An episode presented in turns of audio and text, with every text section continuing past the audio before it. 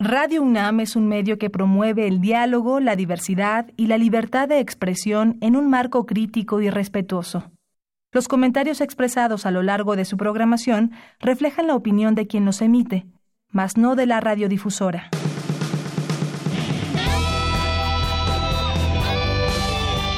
Prisma RU. Relatamos al mundo.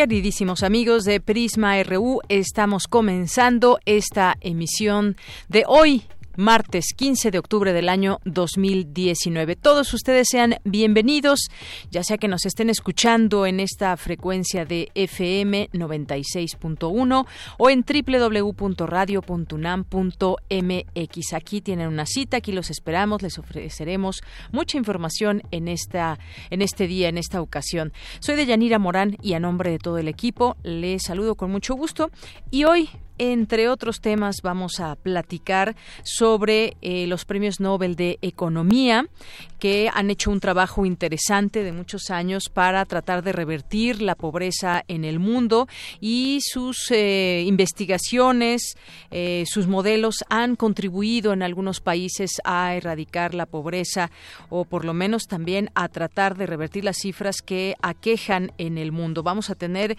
el contexto de esta información, cómo está la pobreza en el mundo, qué significa eh, ser pobre en un mundo globalizado como el de hoy. Vamos a hablar sobre este tema con el doctor José Nabor Cruz, que es maestro y doctor en economía por la Universidad Nacional Autónoma de México y actualmente es el titular del Consejo Nacional de Evaluación de la Política de Desarrollo Social, el Coneval. Vamos a hablar de estos tres premios Nobel en economía y sus estudios sobre la reducción de la pobreza. Además, también tendremos aquí en el estudio a Yolanda Segura, que es escritora feminista, autora de O Reguero de Hormigas, que es integrante del comité organizador del programa de eh, la Feria Internacional del Libro de Oaxaca. Estará aquí con nosotros. Hoy está la eh, conferencia de prensa donde se eh, darán a conocer todos los detalles de esta feria, todas las actividades que estará por comenzar el próximo 19 de octubre. Vamos a tenerla aquí en cabina. Y también vamos a tener más adelante en Cultura, Tamara Quiroz entrevistará y nos tendrá información de las actividades artísticas de la FESA Catlán, una entrevista con la doctora Lucia Elena Ugalde, que es coordinadora de difusión cultural ahí en FESA Catlán. Y vamos a tener en nuestra segunda hora una entrevista con eh, Alejandro Santoyo Castro, que escribió el libro María del Carmen, que es la historia de Nahui Olin. De una manera espectacular nos lleva a conocer la historia eh, de esta gran mujer que rompió con muchos esquemas de su tiempo y que es una historia que se ha contado mucho, una historia que se sigue contando, sigue atrayendo. Y bueno, pues él nos va a platicar de este libro, María del Carmen.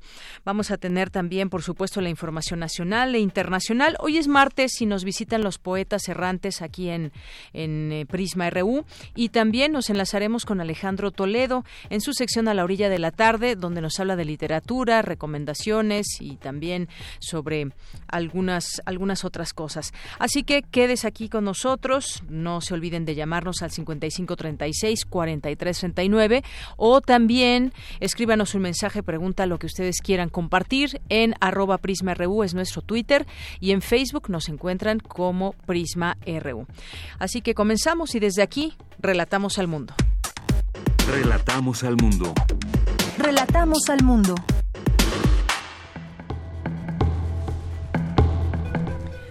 Una de la tarde con ocho minutos. En un momento más, Cindy Pérez nos informará acerca de esta instalación. La instalan la UNAM y el INE, la cátedra Francisco y Madero.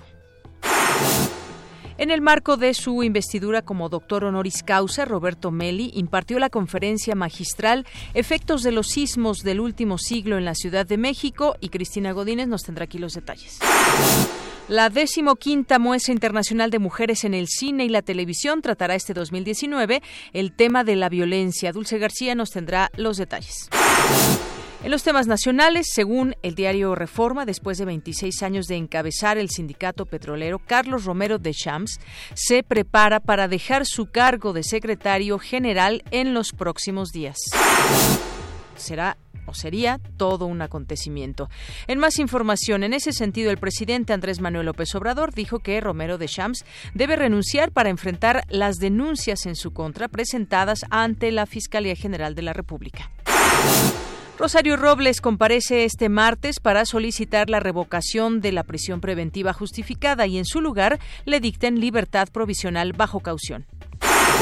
La Suprema Corte de Justicia discute hoy un proyecto que por primera vez declara inconstitucional la custodia preferente de las madres sobre los hijos en caso de divorcio. Ante la renuncia de Eduardo Medina Mora como ministro de la Suprema Corte, mujeres integradas en la red Mujeres en Plural hicieron un llamado al senador para que favorezca la designación de una ministra.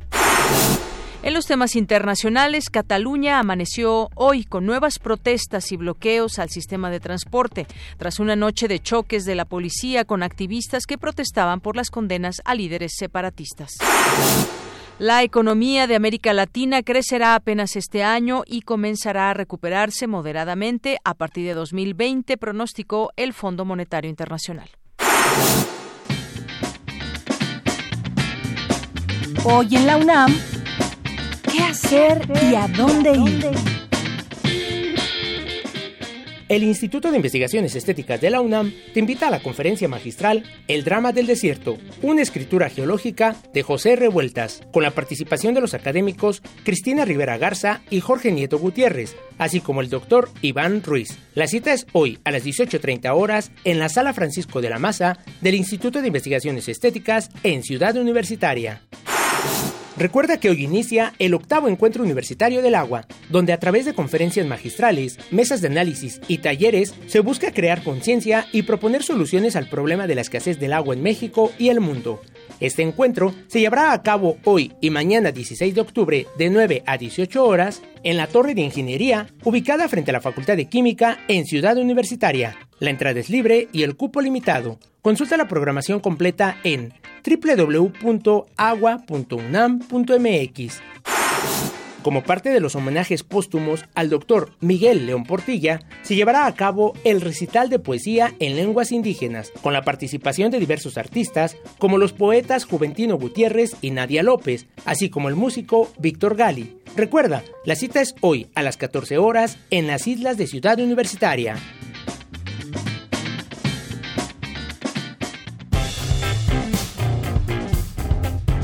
Campus RU. Una de la tarde con 12 minutos. Empezamos hoy nuestro campus universitario con la siguiente información. En el marco de su investidura como doctor honoris causa por la UNAM, el ingeniero Roberto Meli impartió la conferencia magistral Efectos de los sismos del último siglo en la Ciudad de México. Mi compañera Cristina Godínez nos tiene esta información. Adelante. Hola, ¿qué tal, Deyanira? Un saludo para ti y para el auditorio de Prisma RU. Como parte de las actividades por el nombramiento doctor honoris causa que recientemente le concedió la UNAM, el ingeniero Roberto Meli Piraya dictó la conferencia Efectos de los sismos del último siglo en la Ciudad de México. La idea se trata de ver, de explicar o de presentar cómo se ha desarrollado la ingeniería sísmica en el país y eh, a qué punto estamos y pues, qué podemos esperar en el futuro eh, sobre su evolución. Para comenzar, mm, voy a dar unas estadísticas de qué tan intensa esta actividad y para ello pueden ver en la, en la, lámina la estadística de los eh, sismos de, que da el Servicio Meteorológico Nacional en el Instituto de Ingeniería, el doctor Meli Piraya, quien ha dedicado parte de su vida al estudio del comportamiento sísmico de las edificaciones, dijo lo siguiente. Todos los sismos se generan o cerca del mar o muy abajo de la corteza y muy lejos de la ciudad. Entonces, pues allá tendrán ellos los problemas y nosotros nomás los vemos desde aquí. Pero lamentablemente, el, cuando las hay varios problemas que eh, hacen que crezcan de manera desproporcionada las vibraciones cuando se dan situaciones que producen ciertos efectos que generan más vibración. En, en la Ciudad de México el más importante es el de los, los fondos de los antiguos lagos por su parte, el doctor Luis Álvarez y Casa, director del instituto, habló de las facetas académicas del doctor Meli. La primera es la faceta como estructurista, en donde es importante la incorporación de los aspectos de simología en el diseño estructural. En segundo lugar, su rol como director del SENAPRED, donde inició como coordinador de investigación, que tiene que ver básicamente con la cuestión de evaluación de riesgos y con la importancia de la presencia de la ingeniería en esa institución presencia que yo considero que hace falta fortalecer porque no está tan fuerte como debería.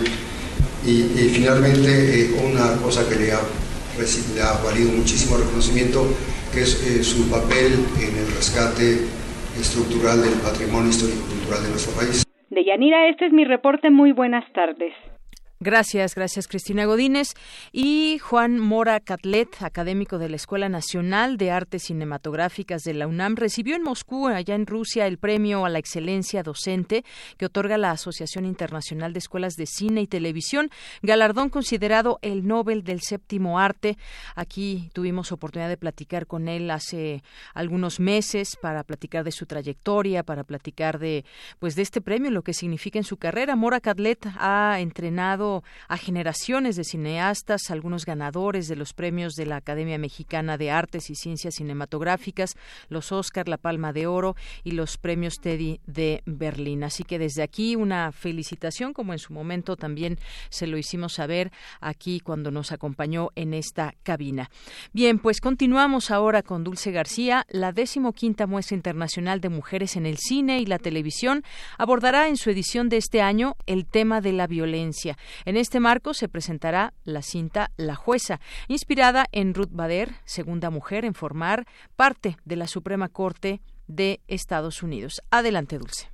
Deyanira, muy buenas tardes a ti al auditorio de Prisma RU. La decimoquinta muestra internacional de mujeres en el cine y la televisión contempla la proyección de 46 películas, 11 largometrajes de ficción, 11 largometrajes documentales, 2 mediometrajes documentales, 15 cortometrajes de ficción y 7 cortometrajes documentales, que si bien abordarán el tema de la violencia de género, también abarcarán la violencia en general. Al presentar el repertorio, María Antonia Llanes, coordinadora del encuentro, dijo que la intención es mostrar que la violencia es un resultado social. Bueno, pues es una muestra que busca sobre todo pues mostrar los trabajos de las mujeres en sus diferentes estilos, tonos, manifestaciones y elegimos precisamente por todo lo que está pasando el tema de violencia, pero no solo violencia de género, que consideramos que la violencia es un resultado social, es un problema social y estamos incluyendo también violencia política, violencia ecológica, por supuesto violencia de género y tenemos una programación que toca varios de esos este, temas de diferentes maneras. La decimoquinta muestra internacional de mujeres en el cine y la televisión se inaugura con el documental La Jueza, dirigida por Betsy Wetz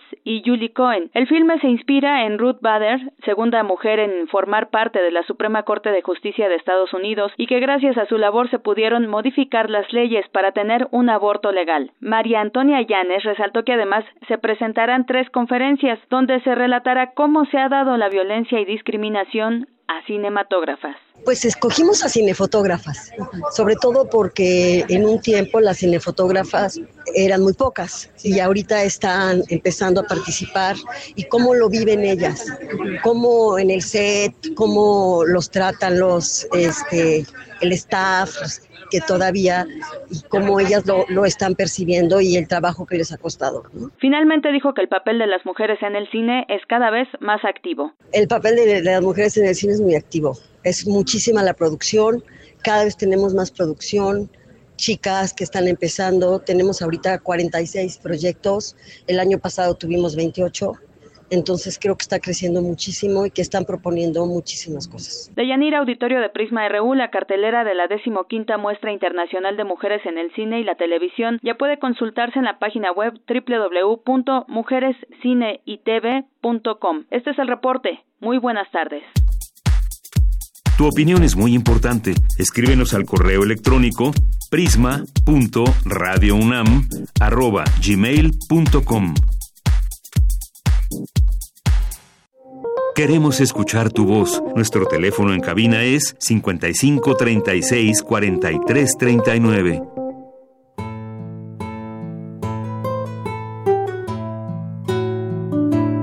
Festival Internacional Cervantino 2019.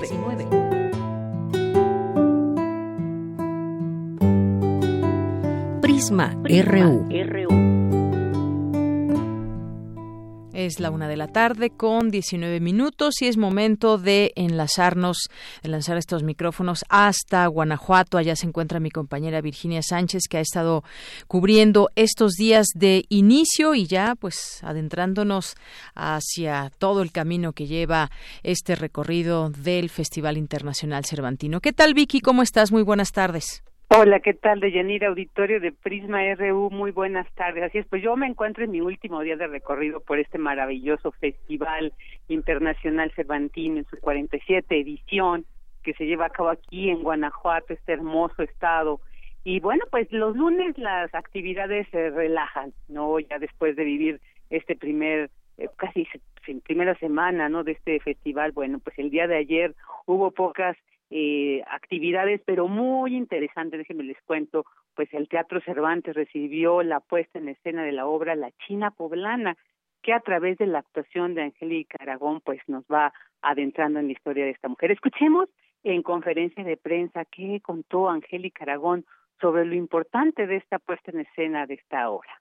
Con un rescate histórico importantísimo que ha hecho la maestra Marisela Lara desde hace casi 20 años, respecto de un personaje muy eh, popular en nuestra cultura eh, mexicana, eh, ya post colonia, pero totalmente desconocido en cuanto a los detalles de su vida, que es precisamente el de la China poblana. Pareciera que es una leyenda, es un personaje completamente histórico. gracias, maestra, por el rescate que nos has hecho de esta mujer maravillosa y si es que esta, esta obra, La China Poblana, pues nos muestra la historia de una princesa de estirpe mongol en el siglo XVII que fue secuestrada por traficantes de esclavos y cuando llegó al puerto de Acapulco, pues fue comprada por el matrimonio de Miguel de Sosa y su esposa, la hicieron su esclava, se la llevaron a Puebla y la bautizaron como Catarina de San Juan y bueno, pues por su origen asiático precisamente la comenzaron a nombrar la China. Ella, además de tener ciertos dones para sanar, así nos lo muestra la obra, también se dedicó a confeccionar ropa muy colorida con chaquiras y lentejuelas, eh, pues también está muy característica de, de, su de su patria, ¿no? De donde venía y bueno, tuvieron tal apropiación que hasta la condesa de Calderón de la Barca en tiempos de Maximiliano quiso usar un, una prenda así que usó hasta para una seda de gala y a pesar de que por su cercanía de, de, de Catarina con las mujeres que se decía de la vida galante, ella se relacionaba con ellas pues para adornarlas, para platicar, pues los vestidos se relacionaban con estas mujeres malas. Sin embargo, pues este vestido siguió transitando por los pueblos de tal modo que en los tiempos revolucionarios José Vasconcelos en 1930, siendo secretario de Educación, pues al decretar los emblemas de nuestra nación, decide que el traje de la identidad de la mujer mexicana es el de la china poblana, el del hombre del charro y el jarabe tapatío, pues como el complemento de esta identidad. Todo esto lo detalló la directora teatral Marcela Lara, quien también es actriz, profesora y crítica, y quien también habló sobre la relación de la obra con el tema central que rige este festival, que es el de migraciones. Escuchemos qué dijo al respecto.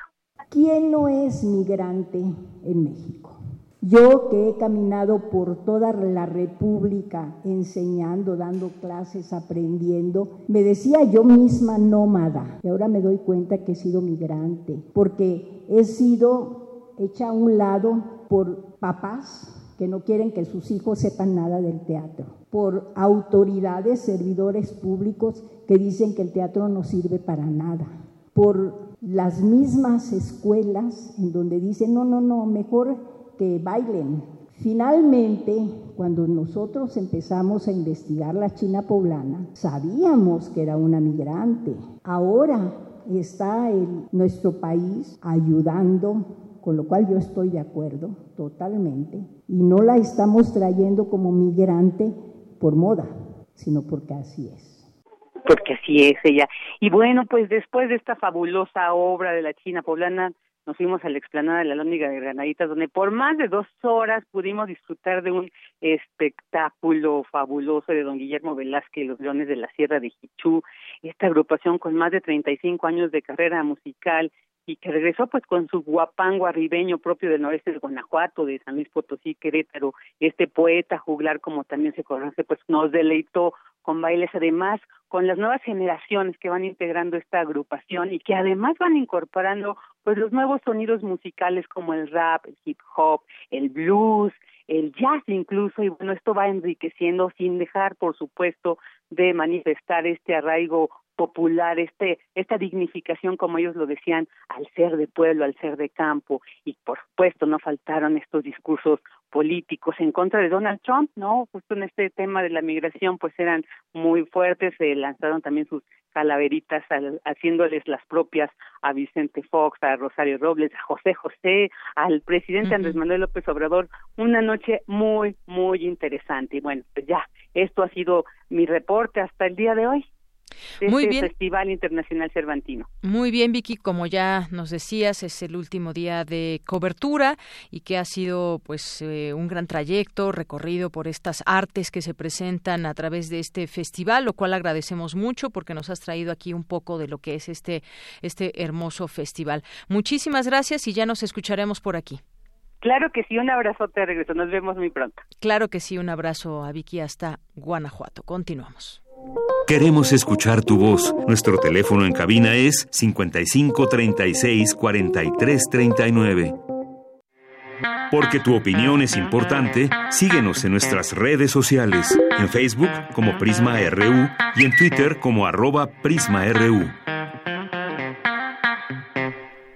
Una de la tarde con 26 minutos y en lo que logramos eh, conectarnos con el doctor José Nabor Cruz. Vamos a ir platicando sobre estos premios Nobel de Economía. El Banco Nacional de Suecia concedió ayer lunes el premio Nobel de Economía a Abhit Banerjee de Bombay, eh, Esther Duflo de París y Michael Kremer de Estados Unidos por su aproximación experimental al alivio de la, de la pobreza global. Eh, ¿Cómo reducirla? Es uno, uno de los mayores retos en distintos eh, países y, bueno, estos académicos han hecho contribuciones decisivas a las políticas y los incentivos que hay que aplicar. Los dos primeros son profesores en el Massachusetts Institute of Technology en Estados Unidos, son pareja, tienen un hijo. Duflo es la segunda segunda mujer en recibir el Nobel de Economía, tras Elinor Ostrom. Además, con 46 años, es el premiado más joven. Y bueno, pues, ¿qué es lo que han aportado a estos temas para revertir los índices de pobreza? Pues Vamos a platicar justamente del tema con el doctor José Nabor Cruz, que es maestro y doctor en economía por la Universidad Nacional Autónoma de México, la UNAM. Actualmente es el titular del Consejo Nacional de Evaluación de la Política de Desarrollo Social, el Coneval. ¿Qué tal, doctor? ¿Cómo está? Muy buenas tardes, bienvenido. ¿Qué tal? Muy buenas tardes. Un saludo a ti y a tu auditorio. Gracias, doctor. Pues platicar sobre estas aportaciones que hacen estos premios Nobel de Economía y, bueno, pues en distintos ámbitos, cómo han logrado permear y mejorar algunos, revertir algunos niveles de pobreza en algunos, en algunos países. Y es un reto, me parece, que hay en el mundo para muchos países, eh, cómo se pueden evitar que más personas caigan en esta situación de pobreza o cómo revertir las cifras que actualmente hay. ¿Qué le ha parecido pues estas aportaciones? Un poco que nos hable también de esta eh, pues de estos eh, galardonados de lo que han hecho que ya se aplica actualmente y bueno pues quizás deberíamos entender, me imagino todo un proceso, entender cuáles son los pasos para para revertir los índices de pobreza. Claro, yo, yo creo que la primera cuestión no solamente a celebrarse, sino también que, que nos debe llevar, llevar a una buena reflexión es que eh, la Academia Sueca esté galardonando eh, un tema tan relevante como es el combate a la pobreza. eh, ya de algunos cuatro o cinco años para acá, probablemente desde el 2015, cuando el doctor Angus Deaton gana también el premio Nobel por estudios sobre eh, crecimiento y algunas políticas de, de Desarrollo y Cuestiones Sociales, ya parece que la academia ha estado perfilando poner o traer sobre la mesa en una discusión, pues evidentemente mundial, cuáles tendrían que ser algunas políticas públicas a nivel global que combatan la alta desigualdad y en este caso particular los temas de pobreza y pobreza extrema. Entonces me, parece que de entrada se celebra mucho por parte de todos los académicos o todo el gremio que estudiamos las cuestiones de pobreza y desigualdad que nuevamente este tema sea reconocido y que en este caso pues sean estos tres académicos los que estén obteniendo el premio. ¿Qué, qué es lo que han hecho ellos? Evidentemente eh, es un trabajo ya de un poco más de una década que estos tres investigadores norteamericanos, bueno, la colega francesa Esther Duflon, eh, han llevado a cabo sobre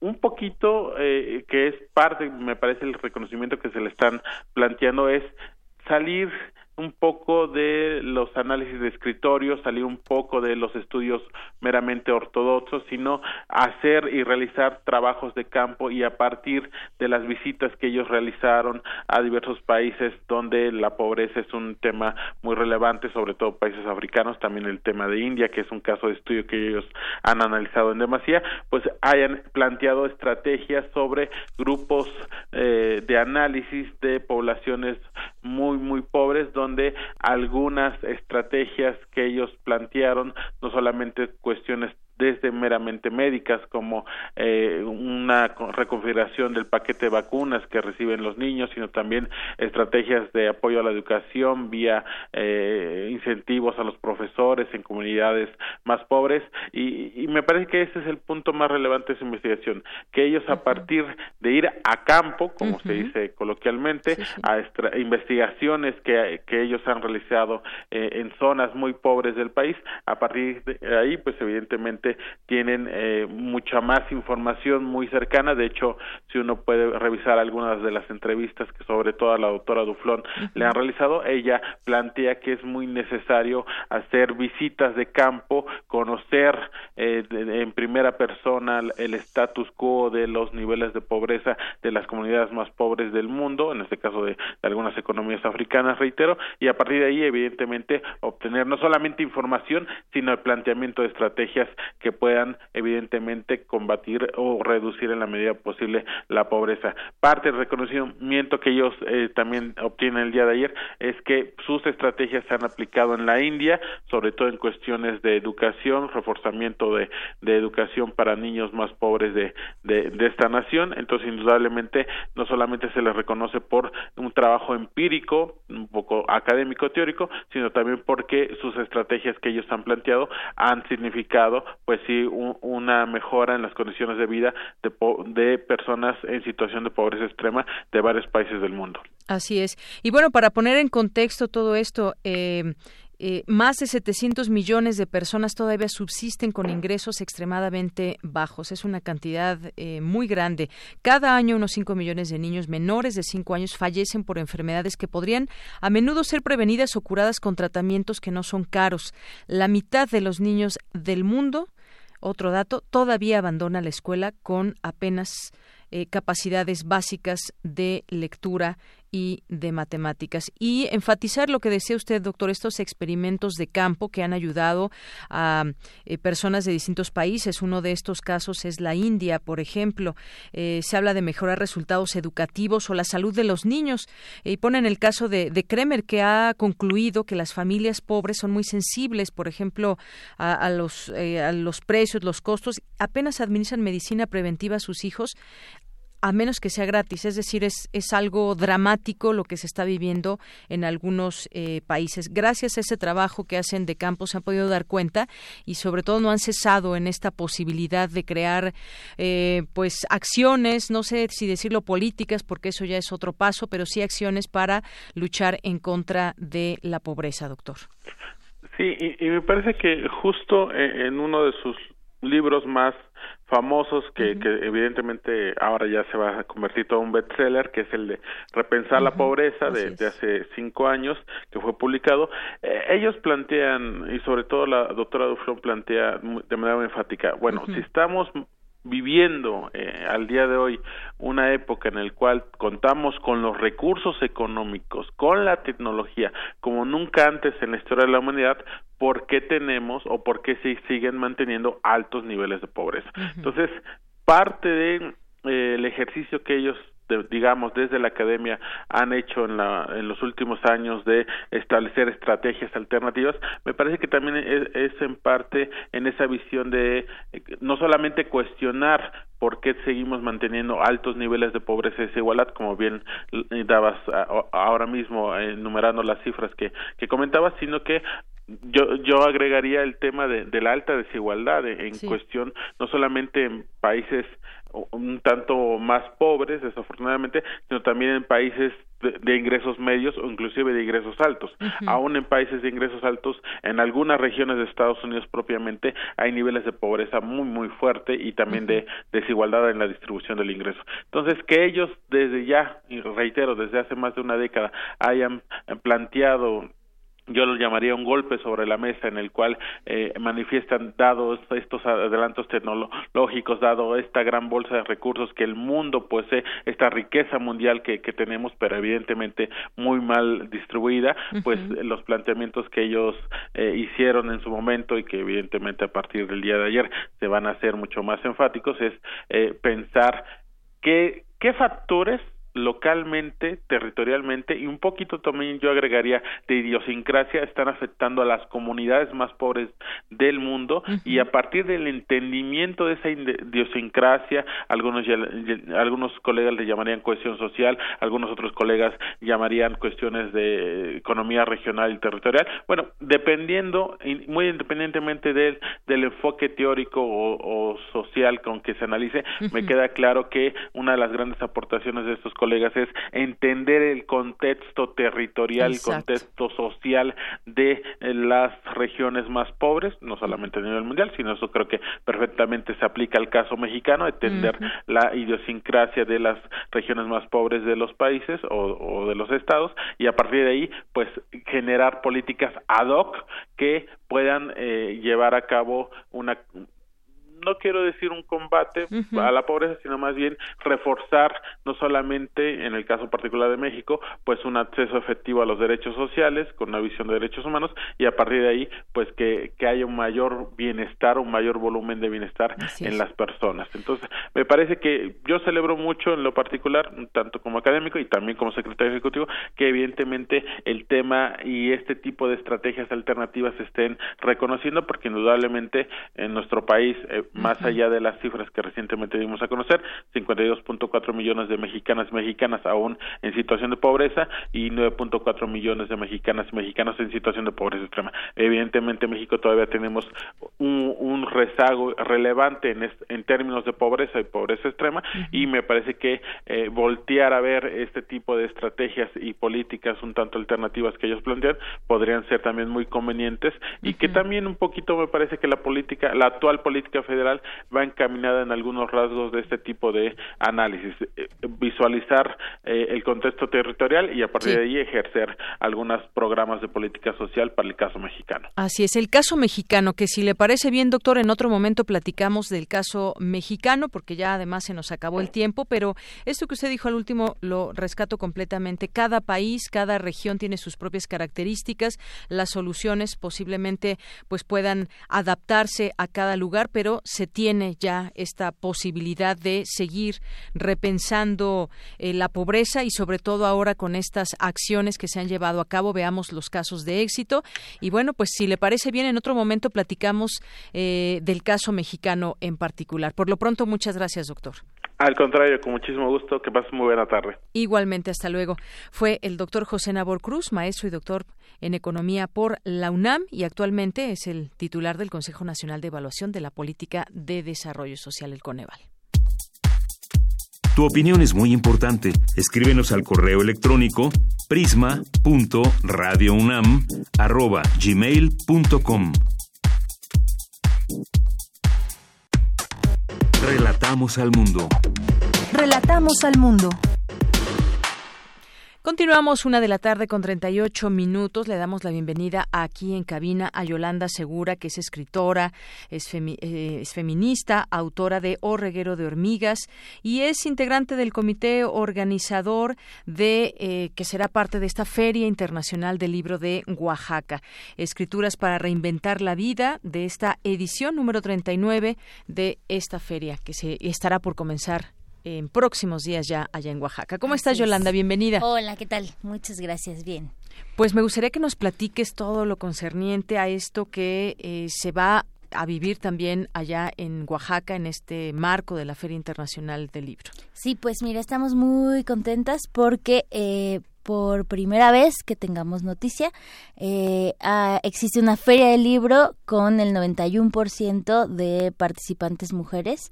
Eh, es decir, que somos una aplastante mayoría en esa feria. Eh, esto en el ciclo que programamos, que se llama Escrituras para Reinventar la Vida, que se programó a partir de un comité conformado por Yasnay Aguilar, Isabel Zapata, Jasmina Barrera, Verónica Gerber, Tania Huntington y yo.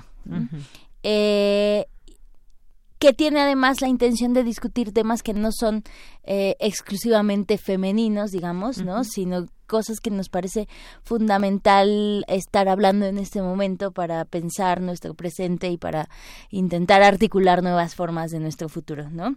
eh, lo estamos pensando desde algunos ejes, que te puedo mencionar algunos, como la, el, el, derecho a decidir sobre nuestros cuerpos, eh, el asunto de las disidencias sexuales, los, los vínculos eh, del amor romántico, las relaciones entre mujeres y cómo podemos fortalecerlas, eh, cómo nos relacionamos también como escritoras con la tradición, de qué forma eh, nos insertamos en esa tradición o la cuestionamos y al mismo tiempo cómo podemos eh, eh, considerar lo que ya existe sin cancelarlo, pero sí problematizándolo, ¿no?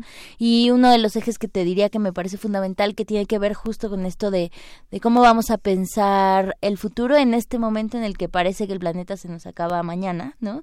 eh, ¿Cuáles serían esas estrategias sobre todo feministas o de movimientos de mujeres que nos pueden ayudar a enfrentar eh, la, la, violencia del patriarcado, sí, por un lado, pero también como esta inminencia del, de la catástrofe ecológica, ¿no? Desde dónde podemos discursivamente aproximarnos a eso para que eh, se vuelva una potencia política antes que un asunto paralizante. Así es. Y qué importante que estos temas se vayan a eh, exponer, a debatir, a presentar en una feria allá eh, del libro de Oaxaca, porque decías, eh, entre otros temas está este derecho a decidir sobre nuestro propio cuerpo, que como sabemos hace unas semanas fue un triunfo, un gran triunfo. Un gran así, triunfo, se, sí, sí. así se ha tomado para muchas mujeres y además como un ejemplo ¿no? de Oaxaca, donde ahora se puede interrumpir el embarazo por decisión de la mujer y eso yo creo que ha abierto también muchos canales de discusión porque sabemos que también hay inercias ya Sí. decías cómo romper también con la con la con ciertas tradiciones entonces yo creo que ese es, es un momento importante que se está viviendo en Oaxaca Sí, particularmente yo creo que hay como una una efervescencia que además no es nueva, digamos. Por ejemplo, el tema de la Feria del Libro se decidió desde el año pasado, ¿no? Eh, pero creo que es una efervescencia colectiva y que te diría que no está sucediendo solo en Oaxaca, ¿no? O sea, pensamos Claro. aquí en, en movimientos como el mito de escritores mexicanos o Mujeres Juntas Marabunta para hablar de, del Acciones ámbito colectivas, literario, digamos, ajá. Ajá. Hay, hay un montón de eso, de acciones colectivas y de, de nuevas formas de organización que estamos explorando para eh, proponer estrategias que a lo mejor no hemos intentado todavía. Por eso, por ejemplo, el programa se llama Reinventar la Vida, ¿no? Así Eh, ¿Qué es lo que hay que reinventar? ¿Qué es lo que ya no nos funciona más y que tenemos que eh, reformular de alguna manera?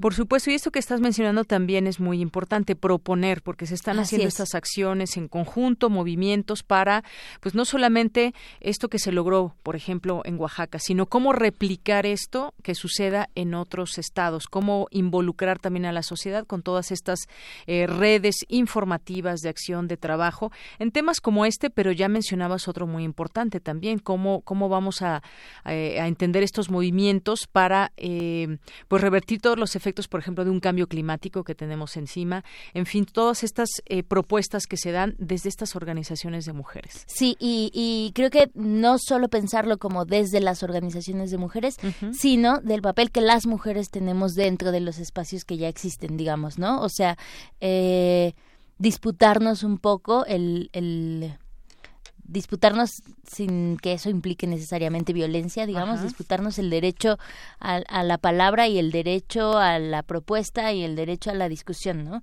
eh, creo que tiene que ver con eso y con eh, pensar en que en todas las trincheras y en todas las esferas de la vida tendría que haber una participación eh, en igualdad de condiciones de mujeres y hombres, por ejemplo, ¿no? Entonces, un poco el programa tiene que ver con eso, con, con el reconocimiento de una especie de deuda histórica que, que, existe con, con, las voces femeninas y un poco el intento de resarcirla. Así es. Bueno, esto es parte también de lo que se va a presentar en el marco de esta Feria Internacional del Libro de Oaxaca. Hoy justamente se hace esta presentación, van a estar ustedes también ahí. Hoy en la tarde a las 5. Hoy en la tarde.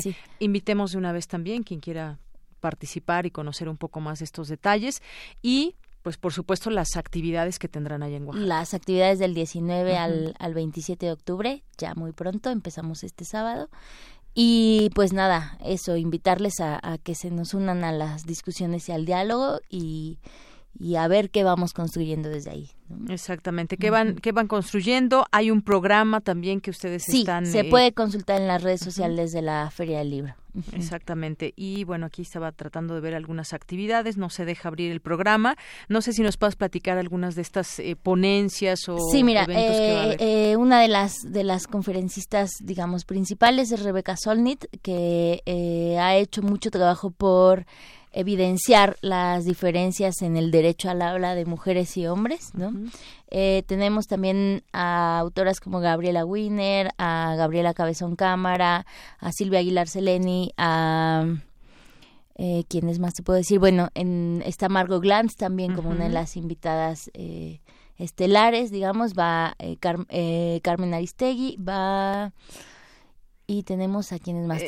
también, por ejemplo, está Bernardo Esquinca. Está Bernardo Esquinca, sí este Elvira Liceaga, Daniela Arrea, que es periodista además y que también se ha destacado por su, su trabajo, y sobre todo también los, los, temas que me llaman mucho la atención, todas estas escrituras para reinventar la vida, eh, cómo contraponer la noción de goce, la fiesta de las narrativas hegemónicas, cómo se está pensando la perspectiva de género en la literatura infantil y juvenil hoy en día, es decir, tienen una gran variedad de temas que están pues no solamente concentrados, decías, en estos movimientos de las mujeres, sino también abrir todo este espectro. Claro, porque también eh, partimos un poco del reconocimiento de que el, el, el asunto estructural es justo eso, es algo que está en todos lados y que enfocarnos a lo mejor solo en pensar en, en, un tipo de movimiento o en un tipo de discurso nos iba a limitar en algún sentido las discusiones, ¿no? Creemos que de lo que se trata apenas es de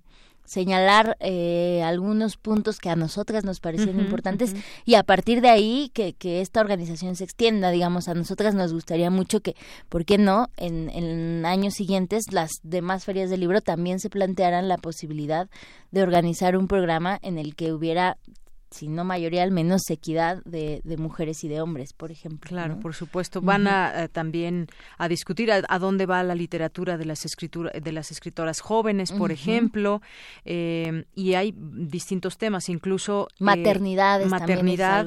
se habla de la desigualdad laboral también, que es un tema muy presente, latente. cuáles son las desigualdades laborales de género o en el campo cultural, cómo pensar estrategias de resistencia y acción, es decir, es decir que hay muchos muchos temas que ustedes están proponiendo y pues se va a poner seguramente muy buena esta este debate allá en la feria. porque bueno hay muchas actividades y entre estas actividades pues está importante esta que hacen ustedes que son muchas mujeres interesadas por su entorno y por supuesto por seguir reivindicando los derechos de las mujeres. Así es. Bueno pues algo más que quieras agregar antes de despedirnos nada que les esperamos y que ojalá que en Oaxaca podamos tener un gran espacio para discutir y para comentar y para pensar en qué sigue, ¿no?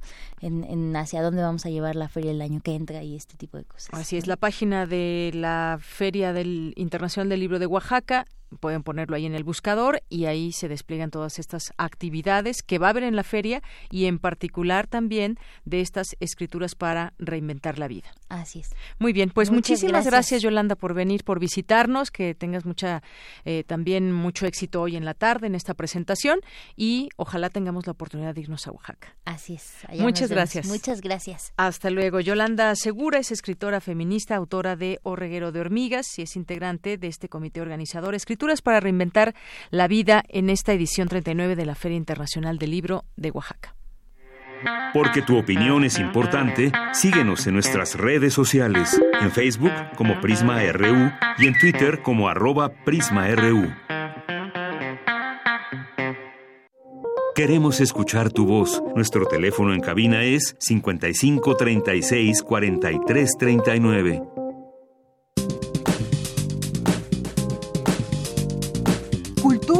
RU.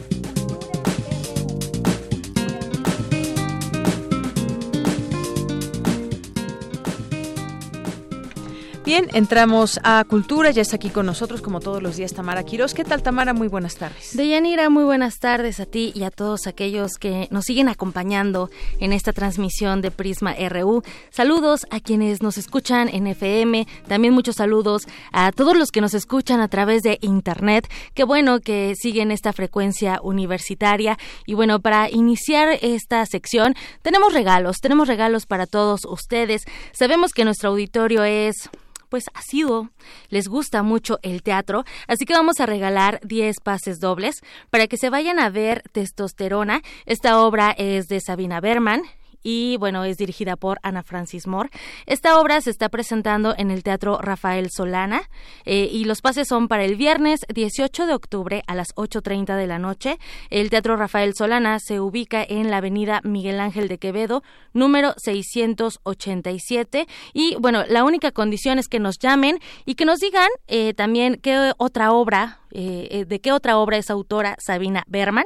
Ahí les dejamos también, pues digo, para que participen al 55 36 43 39. Y bueno, nos vamos con más información universitaria eh, en este martes 15 de octubre. en el marco, bueno, les cuento que en el marco del festejo del 35 aniversario del Centro Cultural Acatlán, pues se llevan a cabo varias actividades artísticas y culturales para la comunidad universitaria, pero también para el público en general. Y esta tarde eh, para contarnos más detalles de las presentaciones que se realizan en esta entidad académica. En la línea nos acompaña la doctora Lucía Acosta. Ella es coordinadora de difusión cultural de FES Acatlán. Lucía Acosta, muy buenas tardes, bienvenida.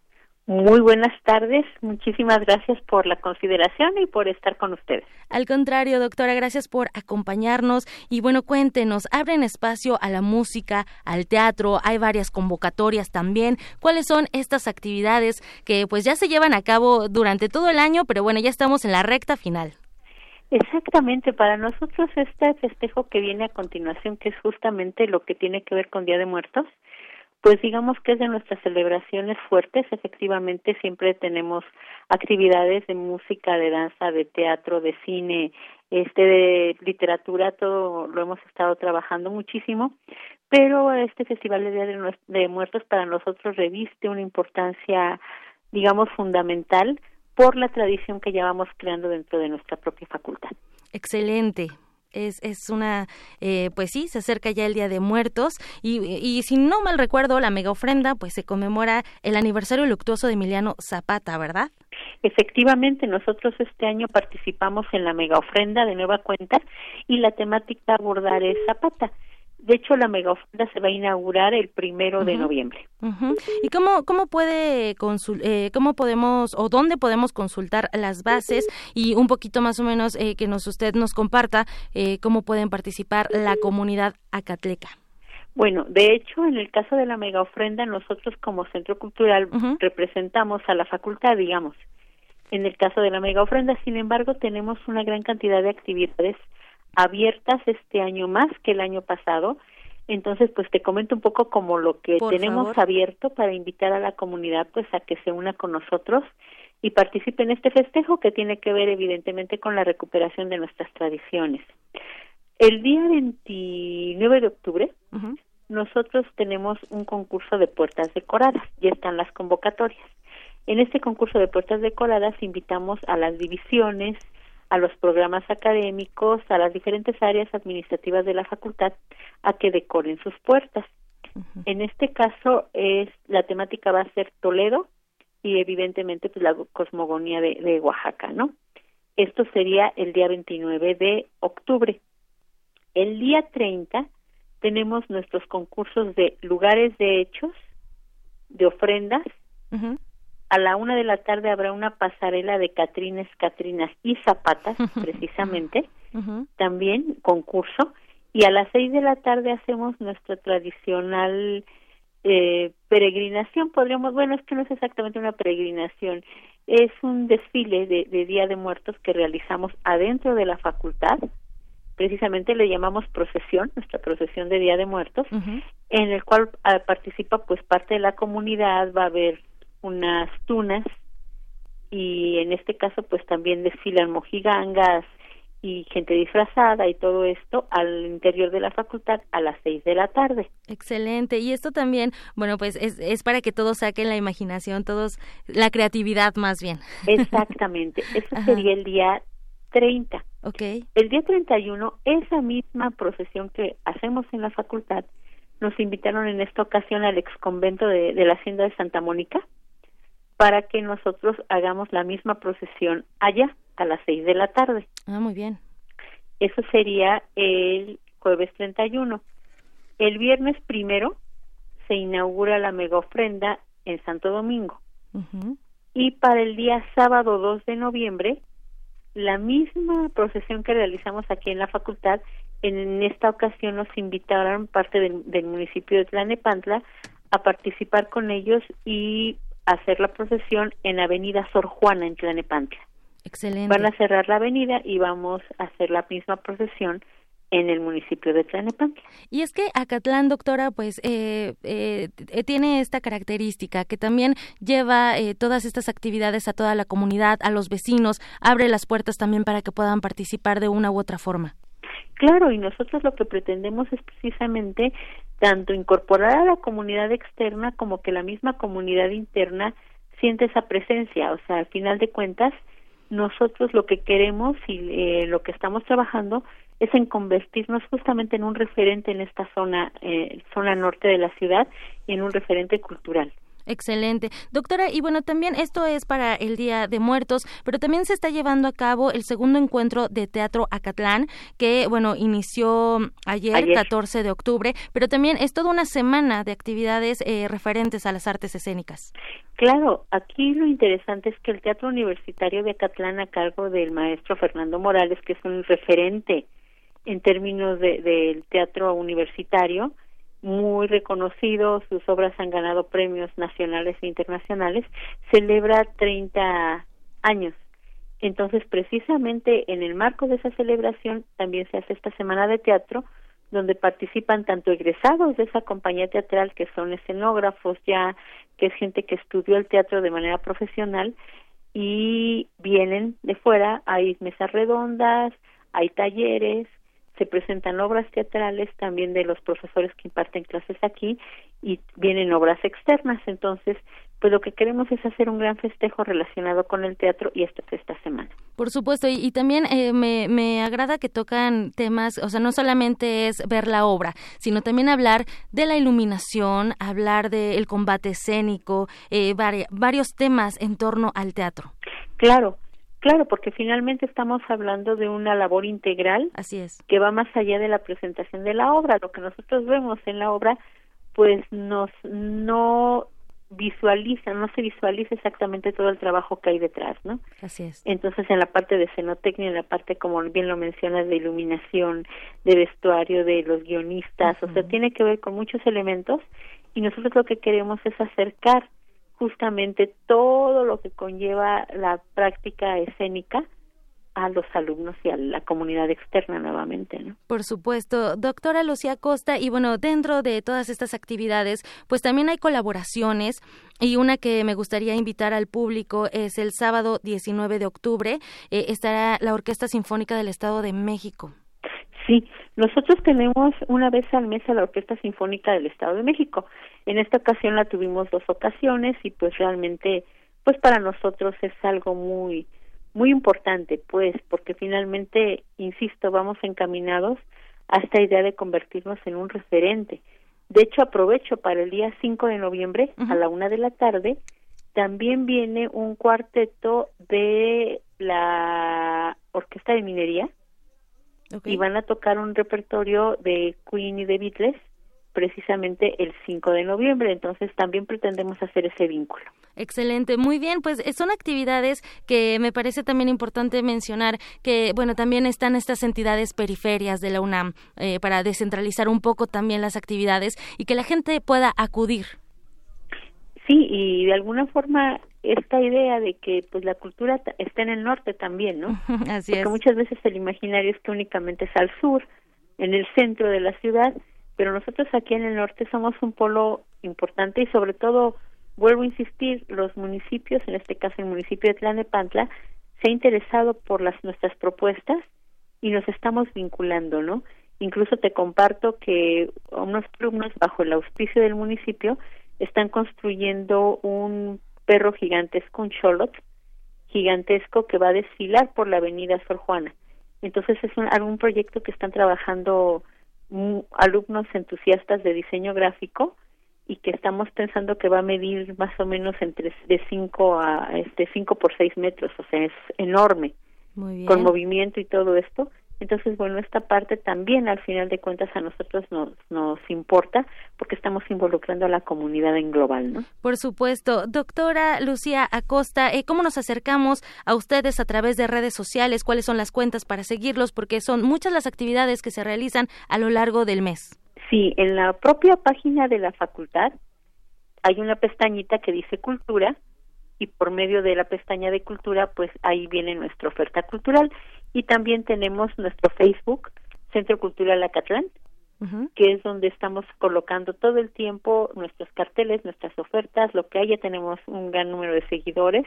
Excelente. Pero es la manera, digo, si se quieren enterar de la cartelera así como inmediata, ahí está la página de Facebook y está la página propia de, de dentro de la página de la FESA Catlán, hay una pestañita de cultura y ahí están todas nuestras actividades. Muy bien, y bueno, ya nada más para finalizar, la FESA Catlán se encuentra en la avenida Alcanfores y San Juan Totoltepe sin número, en Santa Cruz, sin número, Exactamente, muy cerca del Parque Naucali, a un lado de Megasoriana, que digamos es así como que las referencias, lo que nos ubica, y pues somos la segunda facultad, bueno, no la segunda, somos la facultad más grande de la UNAM. Así es. Bueno, pues doctora Lucía Costa, coordinadora de difusión cultural de FESA Catlán, muchísimas gracias por tomar la llamada y por platicarnos un poco de las actividades que se realizan en esta entidad. No, gracias por la oportunidad y los esperamos. el Día de Muertos es un evento para nosotros muy vistoso, muy bonito y ojalá y nos puedan acompañar. Claro que sí, no, no, no, no, no los vamos a perder. Muchísimas gracias, doctora Lucía Costa. Hasta luego. Hasta luego, gracias. Hasta luego y bueno, Deyanira, llegamos al fin de esta sección. Muchas gracias y vamos a hacer un corte. Regresamos a nuestra segunda hora, aún con mucha información, así que aquí lo esperamos. Continuamos. Prisma RU. Relatamos al mundo.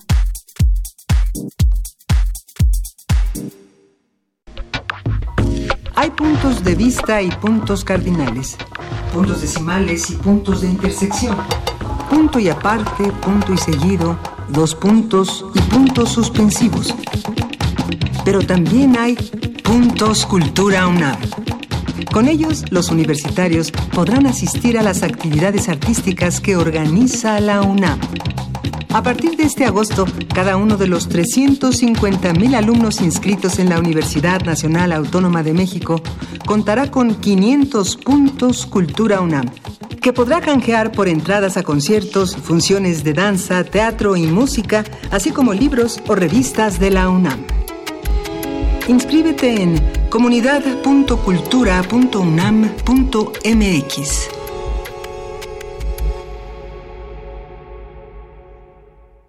Felicidades, ya son 20 años. En cada elección que hemos decidido, hemos avanzado. La verdad, en confianza, participamos cada vez más, porque estamos ciertos que nuestra elección se respeta y es en beneficio de todas y todos. Ya son 20 años eligiendo a quienes nos representan. Tribunal Electoral de la Ciudad de México. 20 años garantizando justicia en tu elección. No veo cestos. Bueno, tiro la botella aquí. El 50% de las inundaciones en temporada de lluvia son causadas por basura. Depositarla donde corresponde ayuda a evitar inundaciones. Tus actos sí marcan diferencia para evitar desastres. Mejor ahorita la tiro en su lugar. Nada me cuesta. Cuando previenes, multiplicas la protección. Tú también conviértete en guardián de la protección civil. Sistema Nacional de Protección Civil. Gobierno de México.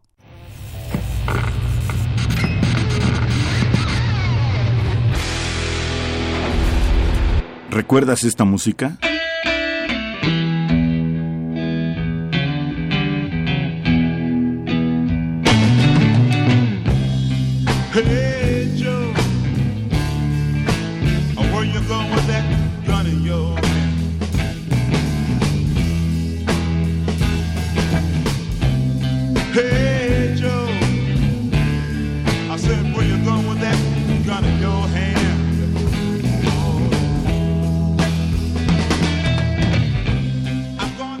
Joe, The Jimi Hendrix Experience, 1968.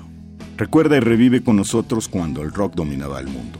Todos los viernes a las 18.45 horas por esta frecuencia, 96.1 de FM. Radio UNAM, Experiencia Sonora.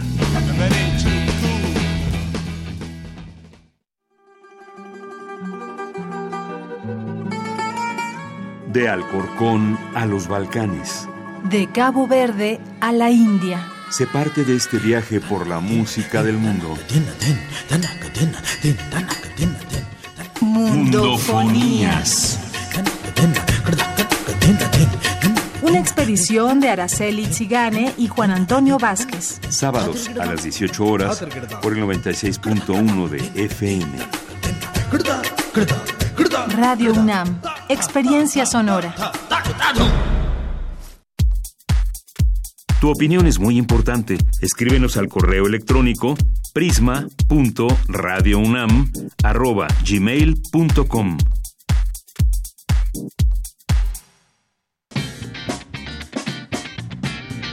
Mañana en la UNAM, ¿qué hacer y a dónde ir? El Seminario de Investigación sobre Sociedad del Conocimiento y Diversidad Cultural organiza la mesa de diálogo Justicia y Pueblos Originarios, que contará con la participación de los investigadores Miguel Hernández, Javier Pérez Jauregui y Anaíd Sierra Fajardo. La cita es mañana 16 de octubre a las 12 del día en el auditorio A901 de la FESA Catlán.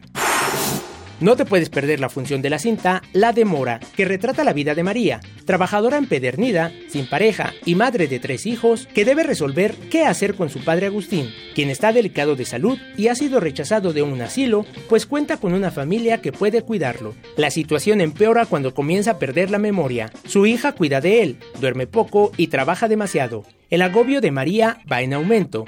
La relación entre estos dos seres que se quieren y a la vez se incomodan de pronto se rompe. Así está la función de esta entrañable historia que se realizará hoy a las 18 horas en la Sala José Revueltas del Centro Cultural Universitario.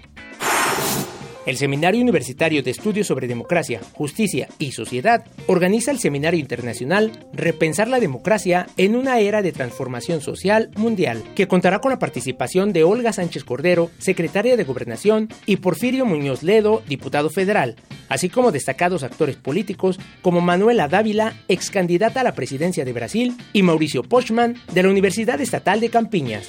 Este seminario se llevará a cabo los días 16 y 17 de octubre en el Auditorio Alfonso Caso, ubicado frente a la Facultad de Medicina en Ciudad Universitaria. Consulta la programación completa en www.dialogosdemocracia.humanidades.unam.mx. Para Prisma RU, Daniel Olivares.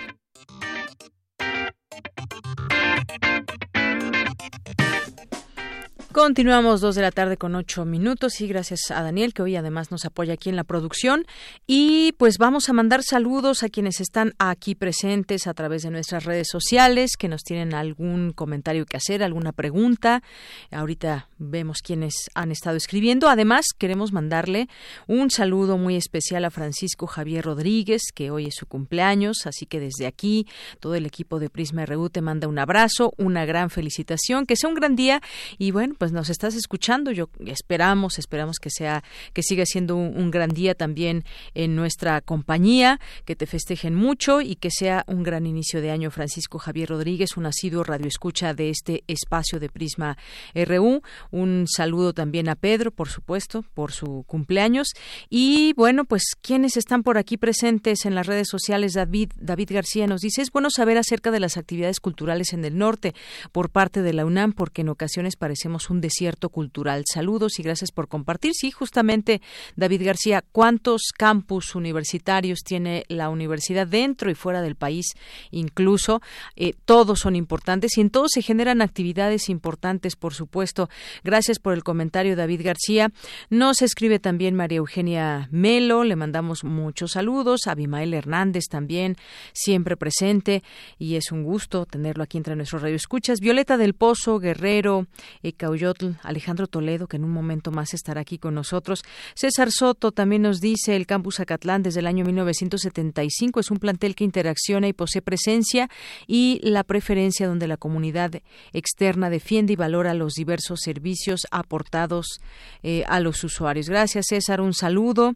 Eh, mandamos también saludos a Silvia Vargas, también por aquí, a Ramón Vázquez, que siempre nos escucha desde Dallas, Texas. Ramón Vázquez, muchas gracias Gracias. Eh, manda saludos, nos escucha por internet y también eh, manda aquí saludos. Dice, linda tarde, chicas, mega ofrenda Emiliano Zapata.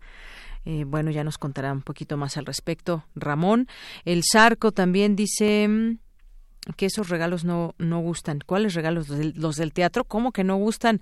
Grandes regalos, sí que te cuani. Eh, también por aquí Abel Fernández, galán de barrio en Twitter, nos manda una foto en la clase, en clase, en la, en la fase de la conquista. Saludos a Prisma RU desde el aula en CCH Vallejo. Pues muchos saludos, ahí nos deja ver un poquito de esta aula que nos hace referencia. Gracias, Abel, también siempre presente ahí entre los radioescuchas. Armando Cruz nos dice buen día a propósito de pobreza. ¿Podrían hablar del bajísimo salario mínimo en México y sus efectos? Es una plática que tenemos pendiente, Armando Cruz. Ya le decíamos al, al doctor eh, José Nabor Cruz que en otro momento platicaríamos del caso México específicamente, ya que hablábamos de estos, estas acciones mundiales que han hecho estos destacados economistas del premio Nobel. Pero ya tendremos nuestra plática sobre, sobre México. Armando Cruz, muchas gracias. Miriam Díaz Contreras, también le mandamos muchos saludos a el Coneval que estaba por aquí presente a través de eh, José Nabor Cruz, su director, el doctor. Muchas gracias. Y bueno, pues ahí también que están posteando información importante, que nos comparten datos del Coneval sobre la pobreza, por ejemplo, de mujeres indígenas. Sigan esta cuenta, arroba Coneval. También interesante conocer todos estos datos. Nadja Lozano, Abimael, que ya decíamos, eh, Milena Esteves, también, muchas gracias. José Víctor Rodríguez, a nuestros amigos de comunidad UNAM, también aquí presentes, la Dirección General de Atención a la comunidad que contribuye y colabora en la construcción de una universidad incluyente, saludable, segura y sustentable. Aquí presentes, por supuesto, muchos saludos y gracias por estar ahí presentes a nuestros amigos del PUICUNAM y a todos los que estén a punto de mandarnos un mensaje. Aquí los leemos a todos, muchas gracias. Y también los queremos invitar hoy, hoy empieza y continúa mañana, a eh, la Cátedra Extraordinaria José Emilio Pacheco de Fomento a la Lectura, que nos presenta este coloquio, Contar la Realidad, Periodismo y Literatura, en el auditorio del MOAC, hoy 15 y mañana 16 de octubre de 2019 Eh, bueno, pues estas actividades que empezaron a las 12 de la tarde, pero continúan a las 5, de 5 a 6 y media, una mesa de diálogo el día de hoy, las nuevas narrativas de las minorías culturales. Ahí estarán presentes Cate de Artigues, Carla Iberia Sánchez, Moisés Vaca Paniagua y eh, Bernardo Fernández Beff. Eh, luego, posteriormente, a las 18.30, un conversatorio, El arte sin la palabra, la cultura y sus múltiples lenguajes, donde participan Verónica Bujeiro, Mónica Nepote, Antonio Sacruz y Rocío Cerón. Y mañana miércoles, a partir de las 12, se presentará la, la película Güeros del director Alonso Ruiz Palacios y posteriormente a las 5 de la tarde eh, se llevará a cabo la mesa de diálogo, sesión de preguntas y respuestas también habrá, eso es importante, y se hablará de la ficción y realidad de la inequidad. Con Mónica Zárate, Laura Guerrero, Alfonso Díaz y a las 18.30 eh, Crónica de una vida, conversación con Javier Sicilia. Estará presente, por supuesto, el poeta Javier Sicilia y Jacobo Dayan. Así que no se lo, no se lo pierdan esto en el auditorio del MUAC. Esta invitación que les hacemos al coloquio, contar la realidad, periodismo y literatura. Y pues continuemos con la información que les presentamos hoy con Cindy Pérez Ramírez. Instalan la UNAM y el INE la cátedra Francisco y Madero. Adelante, Cindy. Así es, Deyanira, muy buenas tardes. Para promover los valores democráticos y la cultura cívica, así como el estudio y la reflexión en torno a la democracia actual y sus perspectivas futuras, la Facultad de Ciencias Políticas y Sociales de la UNAM y el Instituto Nacional Electoral instalaron la Cátedra Extraordinaria en Cívica Francisco y Madero. Leonardo Lomelí, secretario general de la UNAM, afirmó que esta casa de estudios y el INE deben ser aliados para construir una cultura política que permita a la democracia dar frutos en nuestro país y construir un criterio de exigencia ciudadana para mejorar el desempeño de las instituciones y de sus gobernantes. Se trata de una tarea a largo plazo y para contribuir la UNAM debe ir de la mano del instituto. En la torre de rectoría, Lomelí señaló que es relevante promover iniciativas como la cátedra, pues la calidad de la democracia pasa por la calidad del debate y deliberación públicos, por la opinión pública, la representación, la discusión informada y pertinente y por la cultura cívica. Asimismo, expresó el apoyo a Fernando Castañeda Sabido, responsable de la cátedra, académico y exdirector de la Facultad de Ciencias Políticas y Sociales de la UNAM, e insistió en que la universidad siempre estará del lado de los proyectos que contribuyan a que México sea un país más libre, plural, democrático y justo. Estamos convencidos de que los trabajos que desarrollará la cátedra son muy pertinentes, porque no solamente se mide la salud de la democracia con los resultados electorales, con la calidad de los procesos electorales que hoy lo sabemos, han mejorado al punto de que México es un ejemplo para otros países del mundo. El Instituto Nacional Electoral presta asistencia a muchos otros países que quieren construir procesos electorales confiables y transparentes. Nosotros afortunadamente somos un ejemplo de ello. Pero la calidad de la democracia también pasa por la calidad del debate y la deliberación públicas, por la calidad de la opinión pública, por la calidad de la representación, la discusión informada y pertinente y sobre todo por la cultura cívica. Por eso es por lo que nos parece muy importante promover iniciativas como esta. La universidad y el INE deben de ser aliados para construir una cultura política que permita que la democracia dé los más altos y esperados frutos en nuestro país. Por su parte, Lorenzo Córdoba recordó que en 2017, junto con un grupo de académicos y especialistas en el INE, se diseñó y comenzó a instrumentarse la Estrategia Nacional de Cultura Cívica en Cívica, que constituye el marco institucional en el que se inserta esta cátedra Francisco y Madero. Lorenzo Córdoba también resaltó que en muchos lugares del mundo la democracia pasa por momentos difíciles que muestran una fragilidad que apenas hace 15 o 20 años creíamos poco probable. Y bueno, dijo que nada de esto es fortuito. La pobreza, la desigualdad, corrupción, impunidad, inseguridad y violencia son los grandes males que también son promesas incumplidas de los gobiernos democráticamente electos. Esos problemas han pasado factura, dijo, y explican buena parte de la deuda social que la democracia exigida al límite no ha podido resolver para millones de personas. Pero lo más grave en tiempos recientes es el debilitamiento de los más fundamentales compromisos y el respeto de las reglas de la vida democrática desde el poder mismo, desde los espacios de representación a quienes la ciudadanía les ha encargado precisamente la protección y promoción de las reglas y las prácticas democráticas y de quienes desde los gobiernos son los responsables de crear e instrumentar las políticas públicas que permitan la solución de esos problemas hoy todavía irresueltos. Ojalá y el primero de julio de 2018 haya nacido una nueva alternativa política, un nuevo gobierno que resuelva nuestros problemas. Creo que hay que trabajar todos para que ello ocurra. Pero si algo ocurrió el primero de julio de 2018, no es que nació la democracia, sino que lo que pasó ese día en las urnas es el punto de llegada de una construcción que nos ha llevado décadas, esfuerzos, inversiones políticas, económicas, muertes. Hasta aquí la información. Muy buenas tardes. Gracias, Cindy. Muy buenas tardes. Vamos a continuar ahora con mi compañera Dulce García, eh, que nos tiene esta información con investigación científica y tecnológica. El Instituto Politécnico Nacional refrenda su compromiso con la transformación del país. Adelante, Dulce. Deyanira, muy buenas tardes a ti al auditorio de Prisma RU. Al clausurar los trabajos del primer Magno Encuentro Multired 2019, realizado en el Instituto Politécnico Nacional, el director general del IPN, Mario Alberto Rodríguez Casas, señaló que esa casa de estudios está comprometida con los requerimientos del Estado mexicano. Dijo que a través de la investigación científica y tecnológica, el Instituto Politécnico Nacional puede aportar soluciones jóvenes a los problemas viejos del país y agregó que se viven tiempos que exigen una enorme capacidad para adaptarse a los cambios de la cuarta revolución industrial. Celebro que este primer encuentro haya congregado a 402 investigadores de las 11 redes de investigación. Aquí no, no puedo dejar de reconocer también el trabajo de los coordinadores de las, de las redes. Estoy seguro que los temas aquí analizados serán de vital importancia para el futuro de la investigación como actividad de desarrollo para el Politécnico y para México. Vivimos tiempos que exigen una enorme capacidad para adaptarse a los cambios de la cuarta revolución industrial.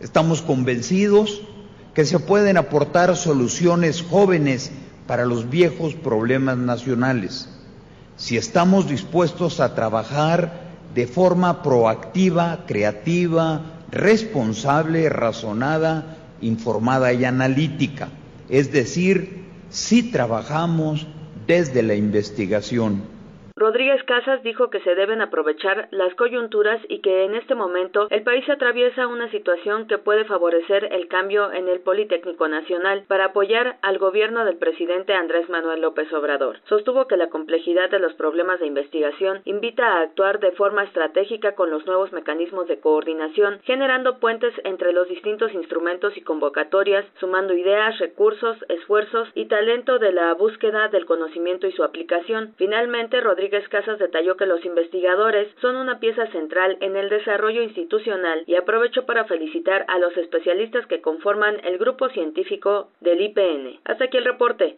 Muy buenas tardes. Gracias, Dulce. Muy buenas tardes. Vamos ahora con las breves internacionales de Ruth Salazar. Internacional RU. Las autoridades japonesas continúan este martes con la búsqueda de al menos 15 personas desaparecidas por el tifón que arrasó gran parte del país el fin de semana, mientras que el número de fallecidos asciende hasta el momento a 68. Las especulaciones sobre un importante avance de las conversaciones del Brexit aumentan, acentuadas por la reunión de ministros de Asuntos Exteriores de la Unión Europea en Luxemburgo. Habla el jefe negociador de la Unión Europea en el Brexit, Michel Barnier. Aunque el acuerdo será difícil, cada vez más difícil, para ser francos, creemos que todavía es posible llegar a un acuerdo esta semana. Obviamente, cualquier acuerdo debe funcionar para todos, para todo el Reino Unido y para toda la Unión Europea. Permítanme agregar que ya es hora de convertir las buenas intenciones en un documento jurídico.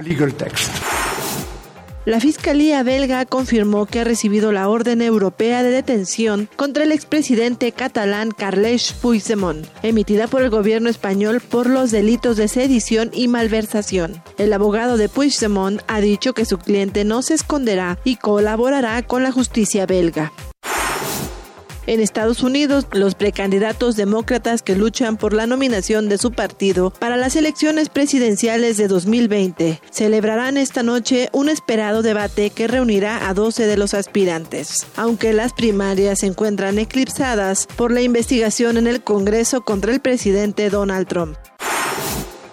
El gobierno de Estados Unidos cumplió hoy sus amenazas a Turquía sobre las consecuencias de su incursión en el norte de Siria, al sancionar a tres altos ministros y anunciar que subirá los aranceles contra el acero turco hasta el 50% y cerrar las puertas a un posible acuerdo comercial. Estoy dispuesto a destruir rápidamente la economía turca si sus líderes continúan por ese camino peligroso y destructivo, advierte Trump, y ahora parece estar tratando de reparar el daño causado con su decisión de retirar las tropas estadounidenses del norte de Siria. Estados Unidos quiere que Turquía detenga la invasión e implemente un alto el fuego inmediato y que comience a negociar con las fuerzas kurdas en Siria para poner fin a la violencia, afirma el vicepresidente Mike Pence. Al menos uno de cada tres menores de 5 años en el mundo sufre de desnutrición o sobrepeso, según un nuevo informe de UNICEF. Además, cerca de dos terceras partes de los niños de entre 6 meses y 2 años no reciben los nutrientes que necesitan para su crecimiento. Escuchemos a la directora ejecutiva Henrietta Ford. Necesitamos que los gobiernos muestren su voluntad política e inviertan en programas, intervenciones y leyes de nutrición. Necesitamos innovaciones en el sector privado para asegurarnos que los niños y sus familias tienen acceso a comida y dietas saludables, nutritivas, seguras y asequibles. Tenemos que hacer de la nutrición de los niños la prioridad en los sistemas alimentarios. La justicia de Andorra ordenó embargar 83.1 millones de dólares al abogado mexicano Juan Collado, detenido el pasado 9 de julio, según un auto judicial obtenido por el diario español El País. Con audios de ONU Noticias y Euronews, las breves internacionales con Ruth Salazar.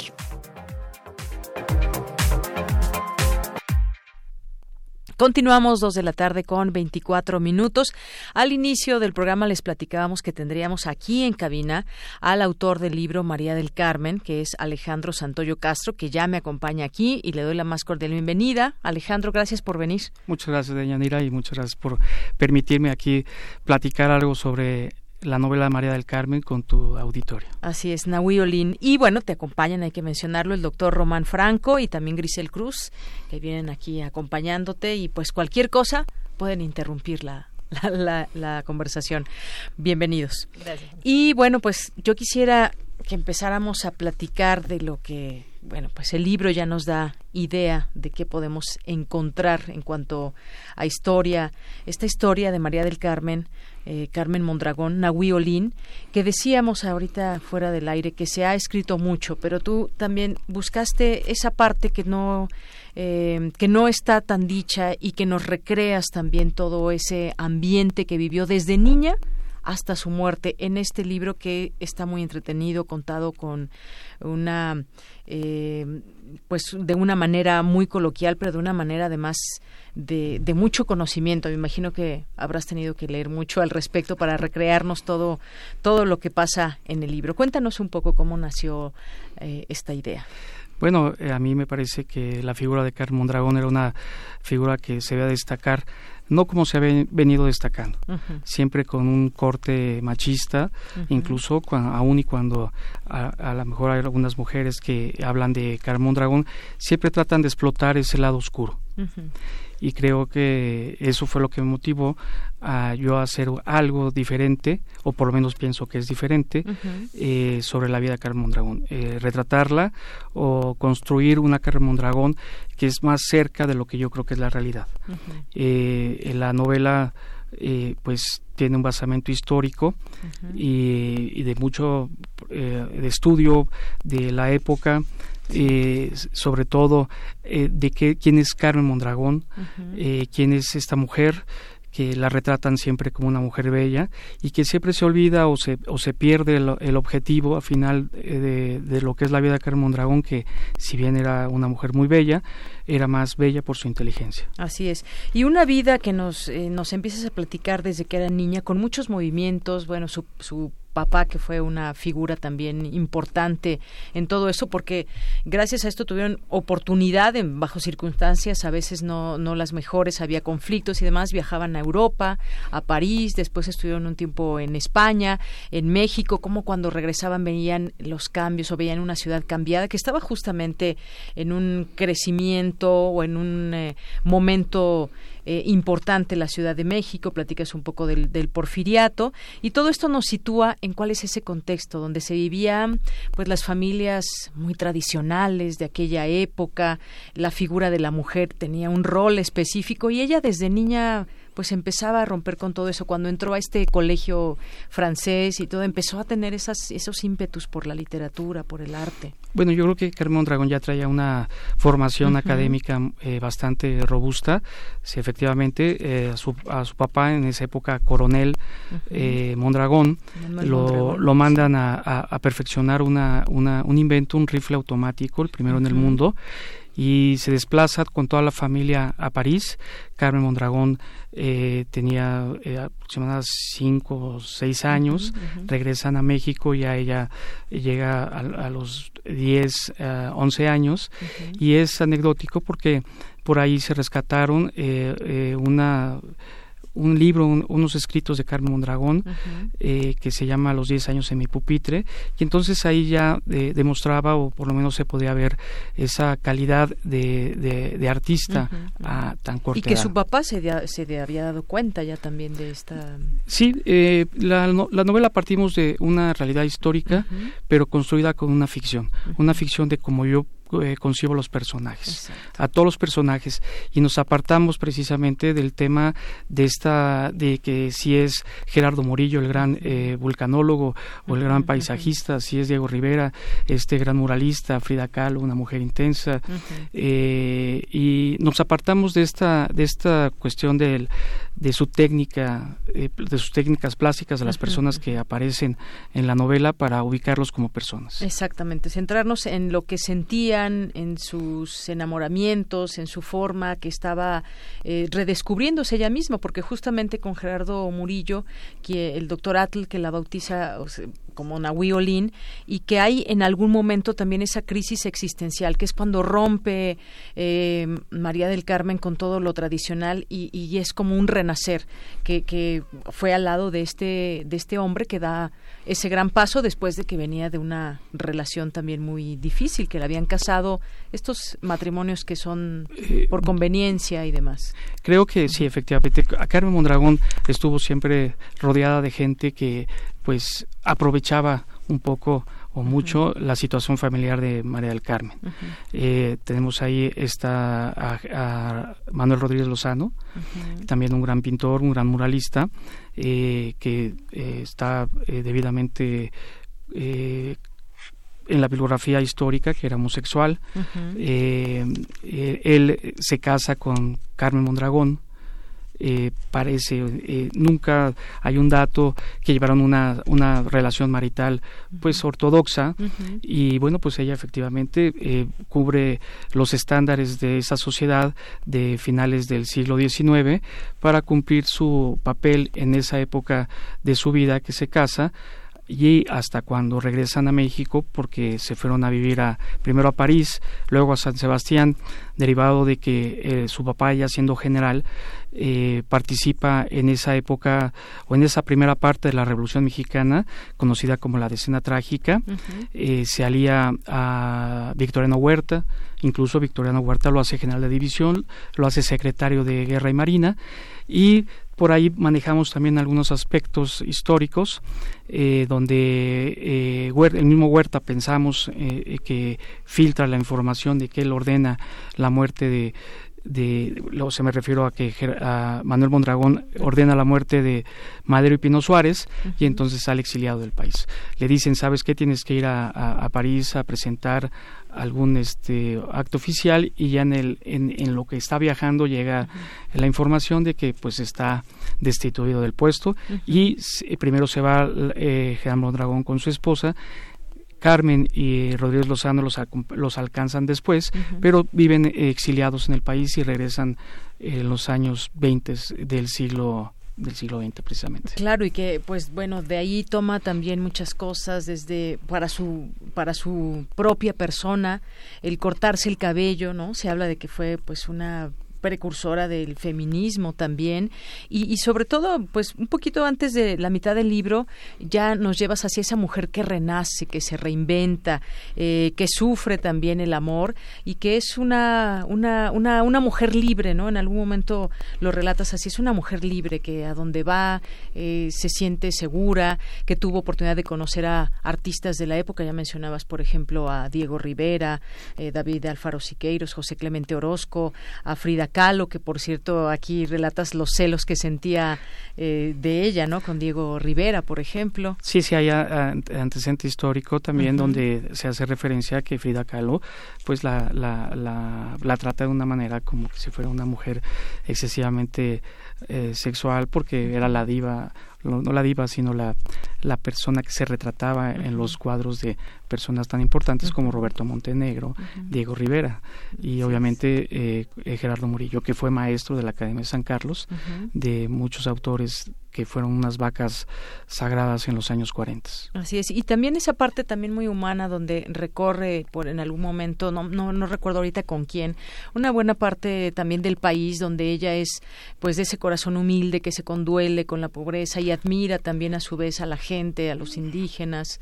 Así es, eh, precisamente a Gerardo Murillo, el secretario en esa época eh, Pani le, le encarga hacer una, un libro sobre artes populares y también hay antecedente histórico donde eh, lo acompaña Carmen Mondragón.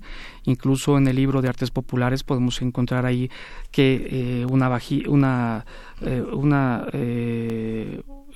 pues algo para tomar agua de barro, una vasija, que lo, ponen en el libro este de artes populares, propiedad de Carmen Mondragón ¿sí? Y él lo, le acompaña y conoce pues un, un país del, eh, de principios del siglo XX, Agreste, eh, eh, estaba un país pues que ya está postrevolucionario, donde efectivamente, a pesar de ser un bello paisaje, pues había situaciones de pobreza, ¿no? Así es y una mujer que, que como decíamos, rompe moldes y que, pues bueno, sí eh, tuvo distintos encuentros y personajes importantes en su vida. Aquí hace referencia a eh, los hombres que hubo importantes en su vida. Está, por ejemplo, también un estudiante, Matías, eh, y posteriormente ya, digamos, a una edad, como decíamos por ahí, de los 47 años, 50 años, que se vuelve a enamorar de una manera, de una manera fantástica, junto con... Eh, eh, ¿cómo se llama? Ah, el capitán Agasino. El capitán Agasino, exactamente, y que lo separa la muerte. Qué, qué trágico. Después de, tiempo que se vuelven, se dan esta oportunidad ambos y bueno, pues... Bueno, ponemos como a lo mejor algo ya muy común, en el sentido que siempre se recuerda el primero y el último amor. Y eh, lo que tratamos en la novela es eh, qué pasaría, por ejemplo, eh, qué hubiera pasado si este Salvador Novo se hubiera expresado frente a Carmen como se expresó, eh, que era una mujer eh, enferma de furor uterino, ¿qué hubiera pasado? Aquí, en esa época, cuando Salvador Novo hace esa referencia, pues se lo aplauden y se la creen. Porque estamos, si bien México ha cambiado un poco el tema del machismo, lo cierto es que todavía vamos en, en, en pues, aprendizaje. En aprendizaje y un aprendizaje de muchos siglos que parece que tenemos una costra que no que nos impide del todo. exactamente. Entonces ponemos algunos aspectos ahí en la novela en el sentido de qué hubiera pasado si Carmen Mondragón escucha a Salvador Novo diciéndole que es una enferma de fluoro uterino. Bueno, pues Carmen, una mujer que, inteligente, obviamente no iba a, lanzar golpes, sino iba a lanzar eh, argumentos y dicen que mil argumentos son más hirientes que un disparo de bala. Así es. Y bueno, pues distintas eh, cuestiones que tuvo que también pasar el libro que saca que saca eh, Gerardo Murillo justamente revelando cartas que eran pues eran eran cosas que ellos quizás guardaban en la intimidad y que se escribían entre ellos y que pues bueno finalmente se, se publican sí Gerardo Murillo se eh, publica una autobiografía que se llama Gentes profanas en el convento. Decimos ahí sostenemos en nuestra novela que lo que escribió Carmen en la intimidad de la del lápiz y el papel y para entregárselo a Gerardo Murillo como una mujer enamorada. Ella, eh, eh, Gerardo Murillo, después de algunos años, eh, ya incluso podemos pensar incluso hasta despechado y, amargado, publica eso y trata de, de esconder los, las, a las personas.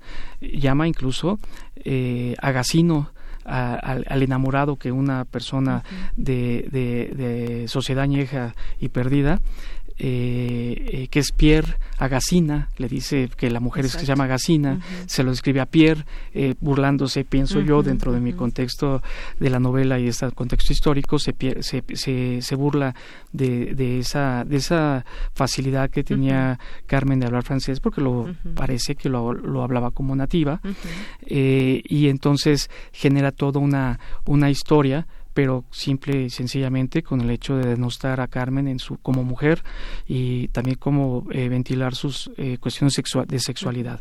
Digamos que si lo hubiera hecho Gerardo Murillo en, esto, en esta época, podríamos considerarla una porno venganza. Exactamente. Mm, así, creo que sí coincido con esta apreciación.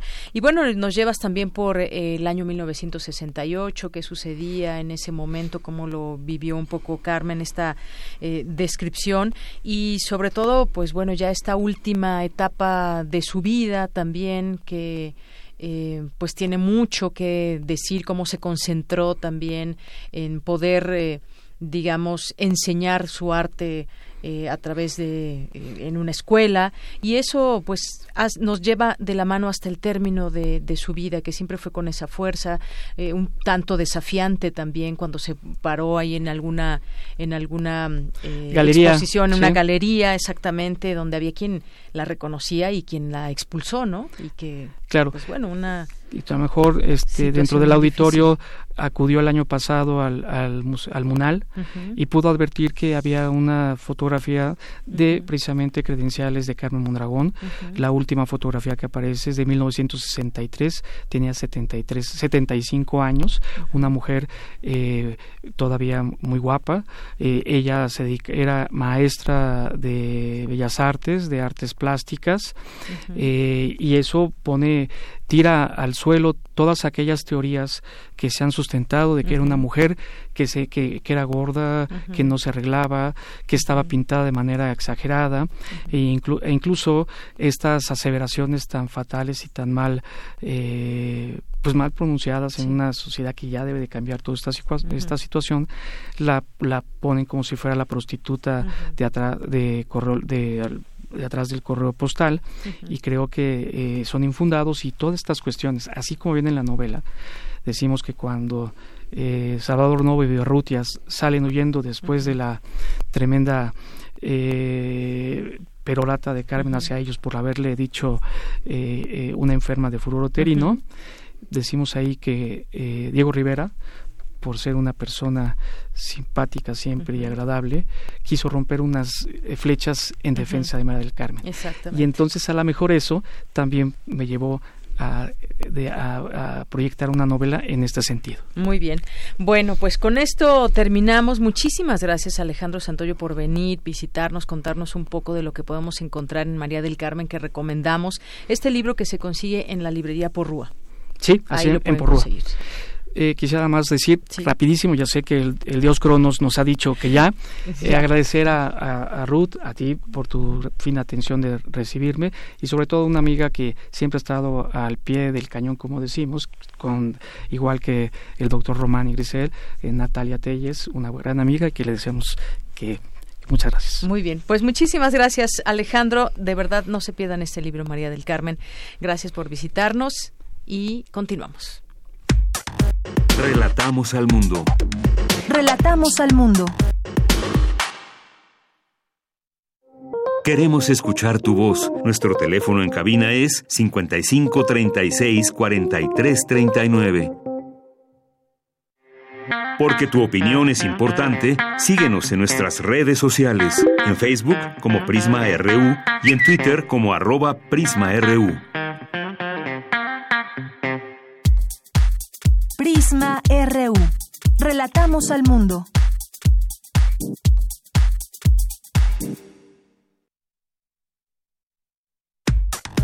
Relatamos al mundo. Relatamos Relatamos al mundo.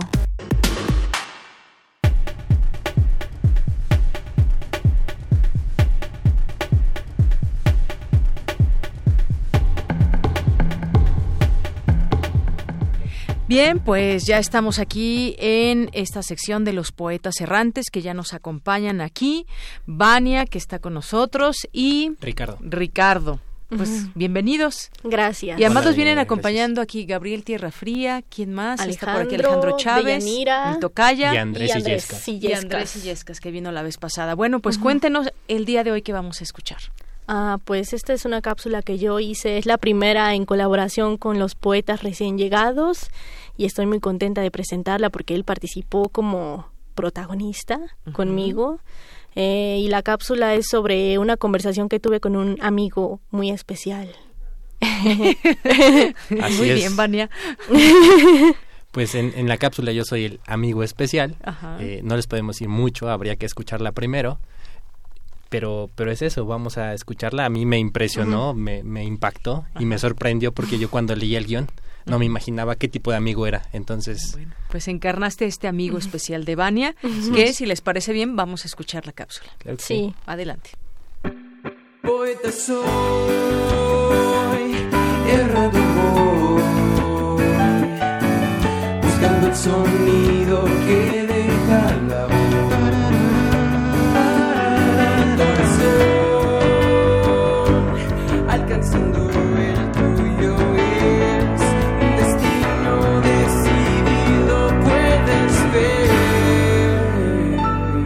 Poetas errantes.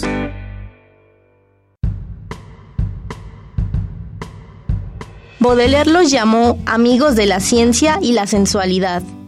Neruda, pequeños emperadores sin orbe. Y Borges, panteras que se divisan de lejos. Yo les digo misterios. ¿Sabes por qué? no, Bueno, mira, me gustan los gatos, pero nunca he tenido uno. Ellos huyen de mí. ¿Quién sabe por qué? Una amiga me dijo que me emociono tanto cuando los veo que se dan cuenta y se espantan. también pasa entre humanos. Sí, ¿verdad? Pero déjame seguir. Cada vez que aparece un gato, siento que me quiere decir algo. ¿Cómo qué? Pues, no sé. Por eso me acerco a ellos. Obviamente, no todos se van y dejan que los acaricie. Tal vez porque tienen hambre. Mm, sí. Hace unos meses le recité poesía a un gato caminando con los poetas errantes. ¿Cuál? Ah, ya no me acuerdo, pero se quedó quieto, escuchándome, o algo así. Estaba cerca de un templo budista. Creo que su dueño era uno de los monjes. ¿Quieres que te diga uno? A ver, Se quejan, pero nunca se preocupan. Caminan con una dignidad sorprendente. Duermen con una simplicidad directa que los seres humanos sencillamente no podemos comprender. Sus ojos son más hermosos que los nuestros y pueden dormir 20 horas al día sin vacilar ni sentir remordimientos. Estudio a estas criaturas. Son mis maestros. oh, está bonito. ¿Quién lo escribió? Bukowski. Le gustaban mucho los gatos. Quería ser uno. Les decía salvadores porque, según él, te podías sentir mejor si los mirabas. Tampoco es la gran cosa. Ay, para ti no. Yo le doy la razón. A mí me gustaría poder comunicarme con ellos como Nakata, un personaje de Murakami. Naka. Ah, buscaba gatos perdidos que no estaban perdidos, sino que un loco los robaba para comerse su corazón. Mejor ya no me cuentes de eso. Se está haciendo tarde. ¡Ay! Perdón, no te quise espantar. Está bien. Me acostumbré a que platiques cosas raras. Natsume Soseki le escribió un haiku a su gato cuando murió. ¿Qué es eso? Oh, es un género japonés de poesía. Shh, escucha. Yace aquí abajo. Todo un atardecer. Con posible tormenta. ¿De qué se habrá muerto ese gato? Ya sé. Un día te haré un poema y vendré a recitártelo. No esperes a que me muera. Te lo prometo. Pero por ahora ya me voy. Se me cansaron las piernas de estar sentada en el suelo. Me dio hambre. Espero encontrarte después. porque van como tres veces que paso por a... Buenas mm, noches. Ah, hola. Perdón, estaba viendo a su gato. Ah, ya, no te preocupes. Igual hay un niño que pasa todos los días y lo ve desde la ventana. Mmm, entiendo por qué. Bueno, hasta luego. Adiós, misterio. ¿Misterio? El gato se llama... Larga historia. Bye.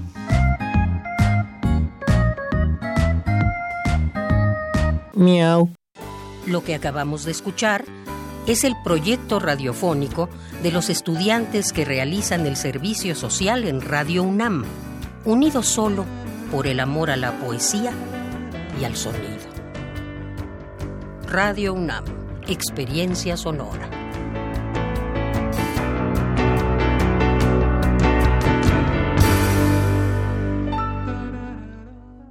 Bien, pues muchas gracias, como siempre.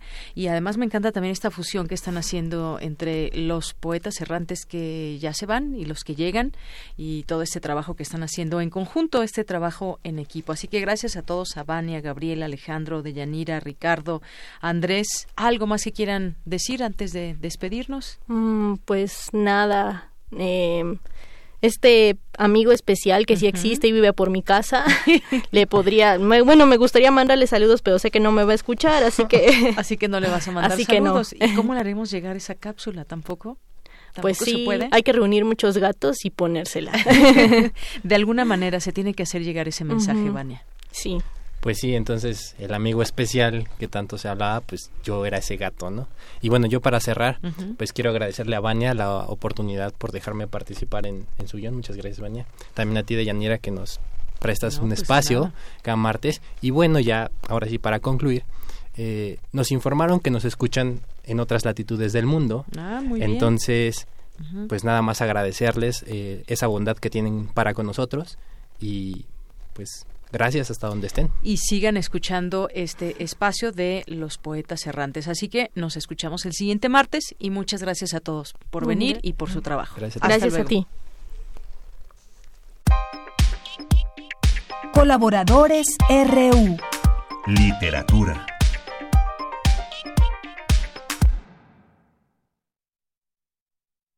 Bueno, pues ya estamos aquí. Continuamos a la orilla de la tarde con Alejandro Toledo, escritor y ensayista, y a quien siempre también me da mucho gusto saludar. Alejandro, ¿cómo estás? Buenas tardes. Mira, ¿cómo estás tú? Bien, gracias. Pues cuéntanos, ¿qué hay pues, el día de hoy? Usualmente ante noticias significativas como lo fue la, la muerte de don Miguel León Portilla, en el caso con escritores, digamos, me pasa que no voy a internet, sino me asomo a mi biblioteca y uh -huh. busco este, a ver qué tengo del, del personaje un poco para uh -huh. para hacer como un recuento personal de mi de mi relación con ese con ese autor. Uh -huh. Entonces este eso hice este, ahora entonces reuní en una mesa varios libros que tenía yo en distintos lugares de la casa de don Miguel estaba por ejemplo la filosofía náhuatl una edición de la de la UNAM junto con Visión de los Vencidos, que es un, uno de los grandes bestsellers que tiene la Universidad Nacional, ¿no? Un libro que tiene muchísimas ediciones, que tiene ha sido traducido. Uh -huh. Me parece que incluso al chino, Al ¿no? chino, una, sí, sí, sí. Hay una versión en náhuatl. Uh -huh. y, y, diversas antologías, bueno, estudios como este de los códices que, que, que publicó Aguilar, o una antología también que se llama Antigua y Nueva Palabra, una, uh -huh. una vieja edición de las literaturas indígenas y sobre todo eh, uno que yo atesoro por sus calidades editoriales es este que se llama La tinta negra y roja, que es una antología de poesía náhuatl, pues que tiene una selección de distintos textos poéticos extraídos de las distintas investigaciones que hizo don Miguel. La selección de esos materiales poéticos es de una poeta Coral Bracho y un editor Marcelo Uribe y trae eh, imágenes de Vicente Rojo que imitan un poco lo que era la, el arte digamos plástico de, de, la, de los antiguos de los antiguos mexicanos no hace esto se lanzó hace 10 años como una edición empastada con una camisa de, Vicente Rojo y, ampliamente ilustrada. Y ahora veo que salió este una edición en rústica que va de, vale la, la pena tener porque es así como una especie de síntesis, digamos, de, de una parte de las investigaciones de don Miguel en torno a la, a la poesía náhuatl. Eh, los editores empiezan por explicar que no había, digamos, que una idea como moderna del poema, como conocemos nosotros, pero que en muchos materiales, mismo don Miguel lo explica, había momentos poéticos y se apreciaba sobre todo en reuniones el, eso que llamaban la flor y el canto. Entonces esta, esa es una selección muy hermosa en cuanto por, por su, eh, condición editorial, digamos. ¿no? Eh, Rojo intenta imitar los, bueno, usa los colores que son sobre todo el rojo y el negro e intenta imitar lo que era el arte prehispánico y este y los poemas vienen en eh, náhuatl y en, en español es una edición bilingüe entonces es, realmente un, un gran tesoro que y, ocurren cosas muy curiosas este de Miguel no acostumbraba eh, eh, repetirse como traductor de textos en, en náhuatl sino que cada vez se enfrentaba este como si fuera la vez primera a los mismos versos porque le gustaba la versión más actual, la versión más más moderna, ¿no?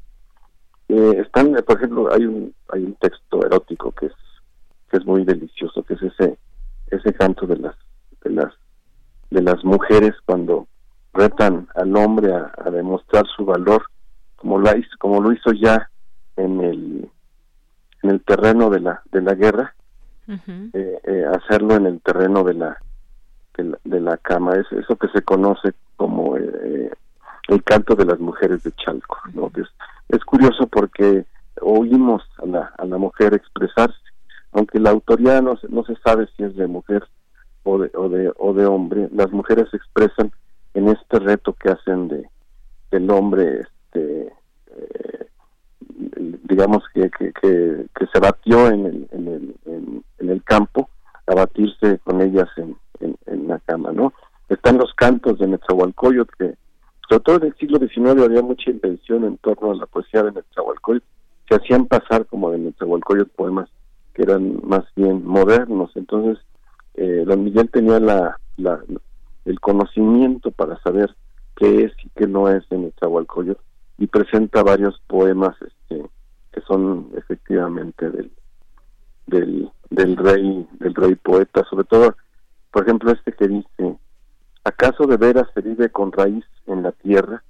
No para siempre en la tierra, solo un poco aquí, aunque sea de jade se parte, aunque sea de oro se rompe, aunque sea plumaje de quetzal se desgarra, no para siempre en la tierra, solo un poco aquí.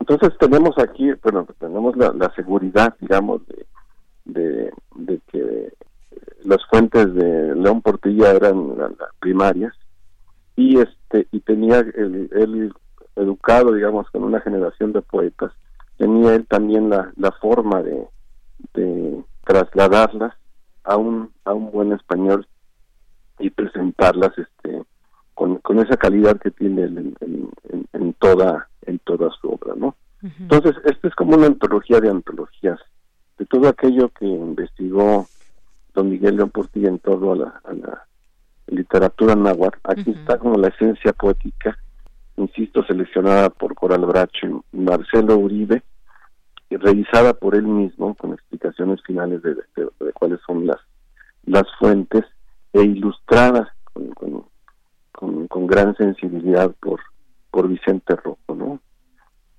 Es realmente un, libro que vale la pena tener en la en la, en la biblioteca. Está esta versión en rústica, que es la que circula ahora en las, en las principales librerías, ¿no? Se llama La Tinta Negra y Roja, Antología de Poesía Náhuatl, es una edición de ERA, el Colegio Nacional y Galaxia Gutenberg Círculo de Lectores, por lo que circuló tanto en México como en, como en España.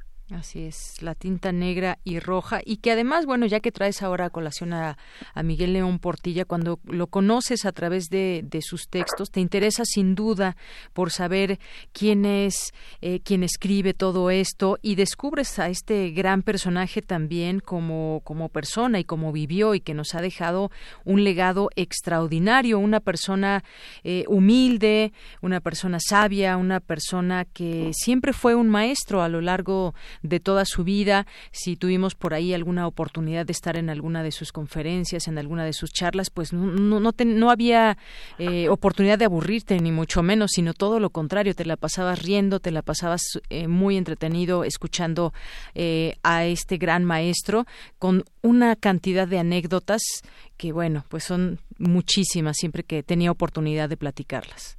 Sí, porque además tenía esta, esta este don de la sencillez. Eh, era un gran divulgador de lo que él conocía muy bien y sus explicaciones siempre eran las, las más sencillas posibles para que las, las entendieran los que estaban a su alrededor. No era así como muy presumido, como un sabio presumido, sino que era un hombre sencillo que sabía transmitir su conocimiento y, lo supo hacer en, una muy larga lista de, de libros que tenían esto y que tenían este, este, pues, un, conocimiento directo de, sus fuentes. Algo que siempre decía él es que, decía, creo, que era una enseñanza de, de, su maestro, era que, que más que el, que el indio muerto había que, luchar por el indio vivo. Entonces, él le daba vitalidad, digamos, a, a su conocimiento y le daba actualidad al pensar en, en, en esas lenguas que todavía coexisten entre nosotros y que muchas veces les damos la, la espalda, ¿no? Claro. Bueno, pues ese gran amor que le profesaba a México, a los indígenas y todo lo dejó en estos en estos legados. Así que nos vamos con esta recomendación, Alejandro, eh, la tinta negra y roja, esta antología de poesía náhuatl es la recomendación de hoy para todos nuestros radioescuchas. Muy bien. Pues muchas gracias como siempre, Alejandro. Nos estamos oyendo. Claro que sí, nos escuchamos la siguiente semana. Muy buenas tardes. Bueno, pues con esto ya prácticamente llegamos al final de esta emisión del día de hoy, martes 15 de octubre del año 2019. Y nos vamos a despedir con un poquito de música, nos dice aquí Daniel. Un poquito de música. A ver, vamos a escucharla. Ahí está.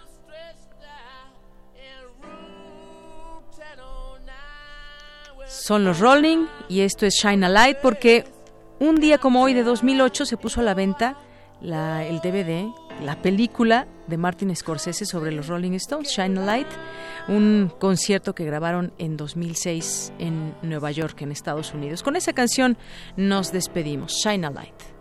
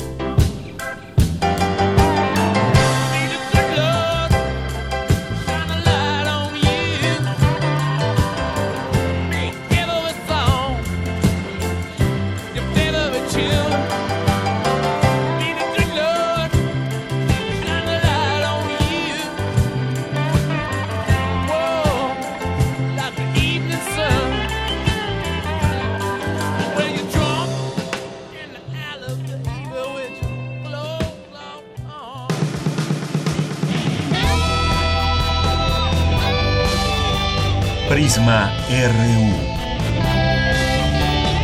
Relatamos al mundo.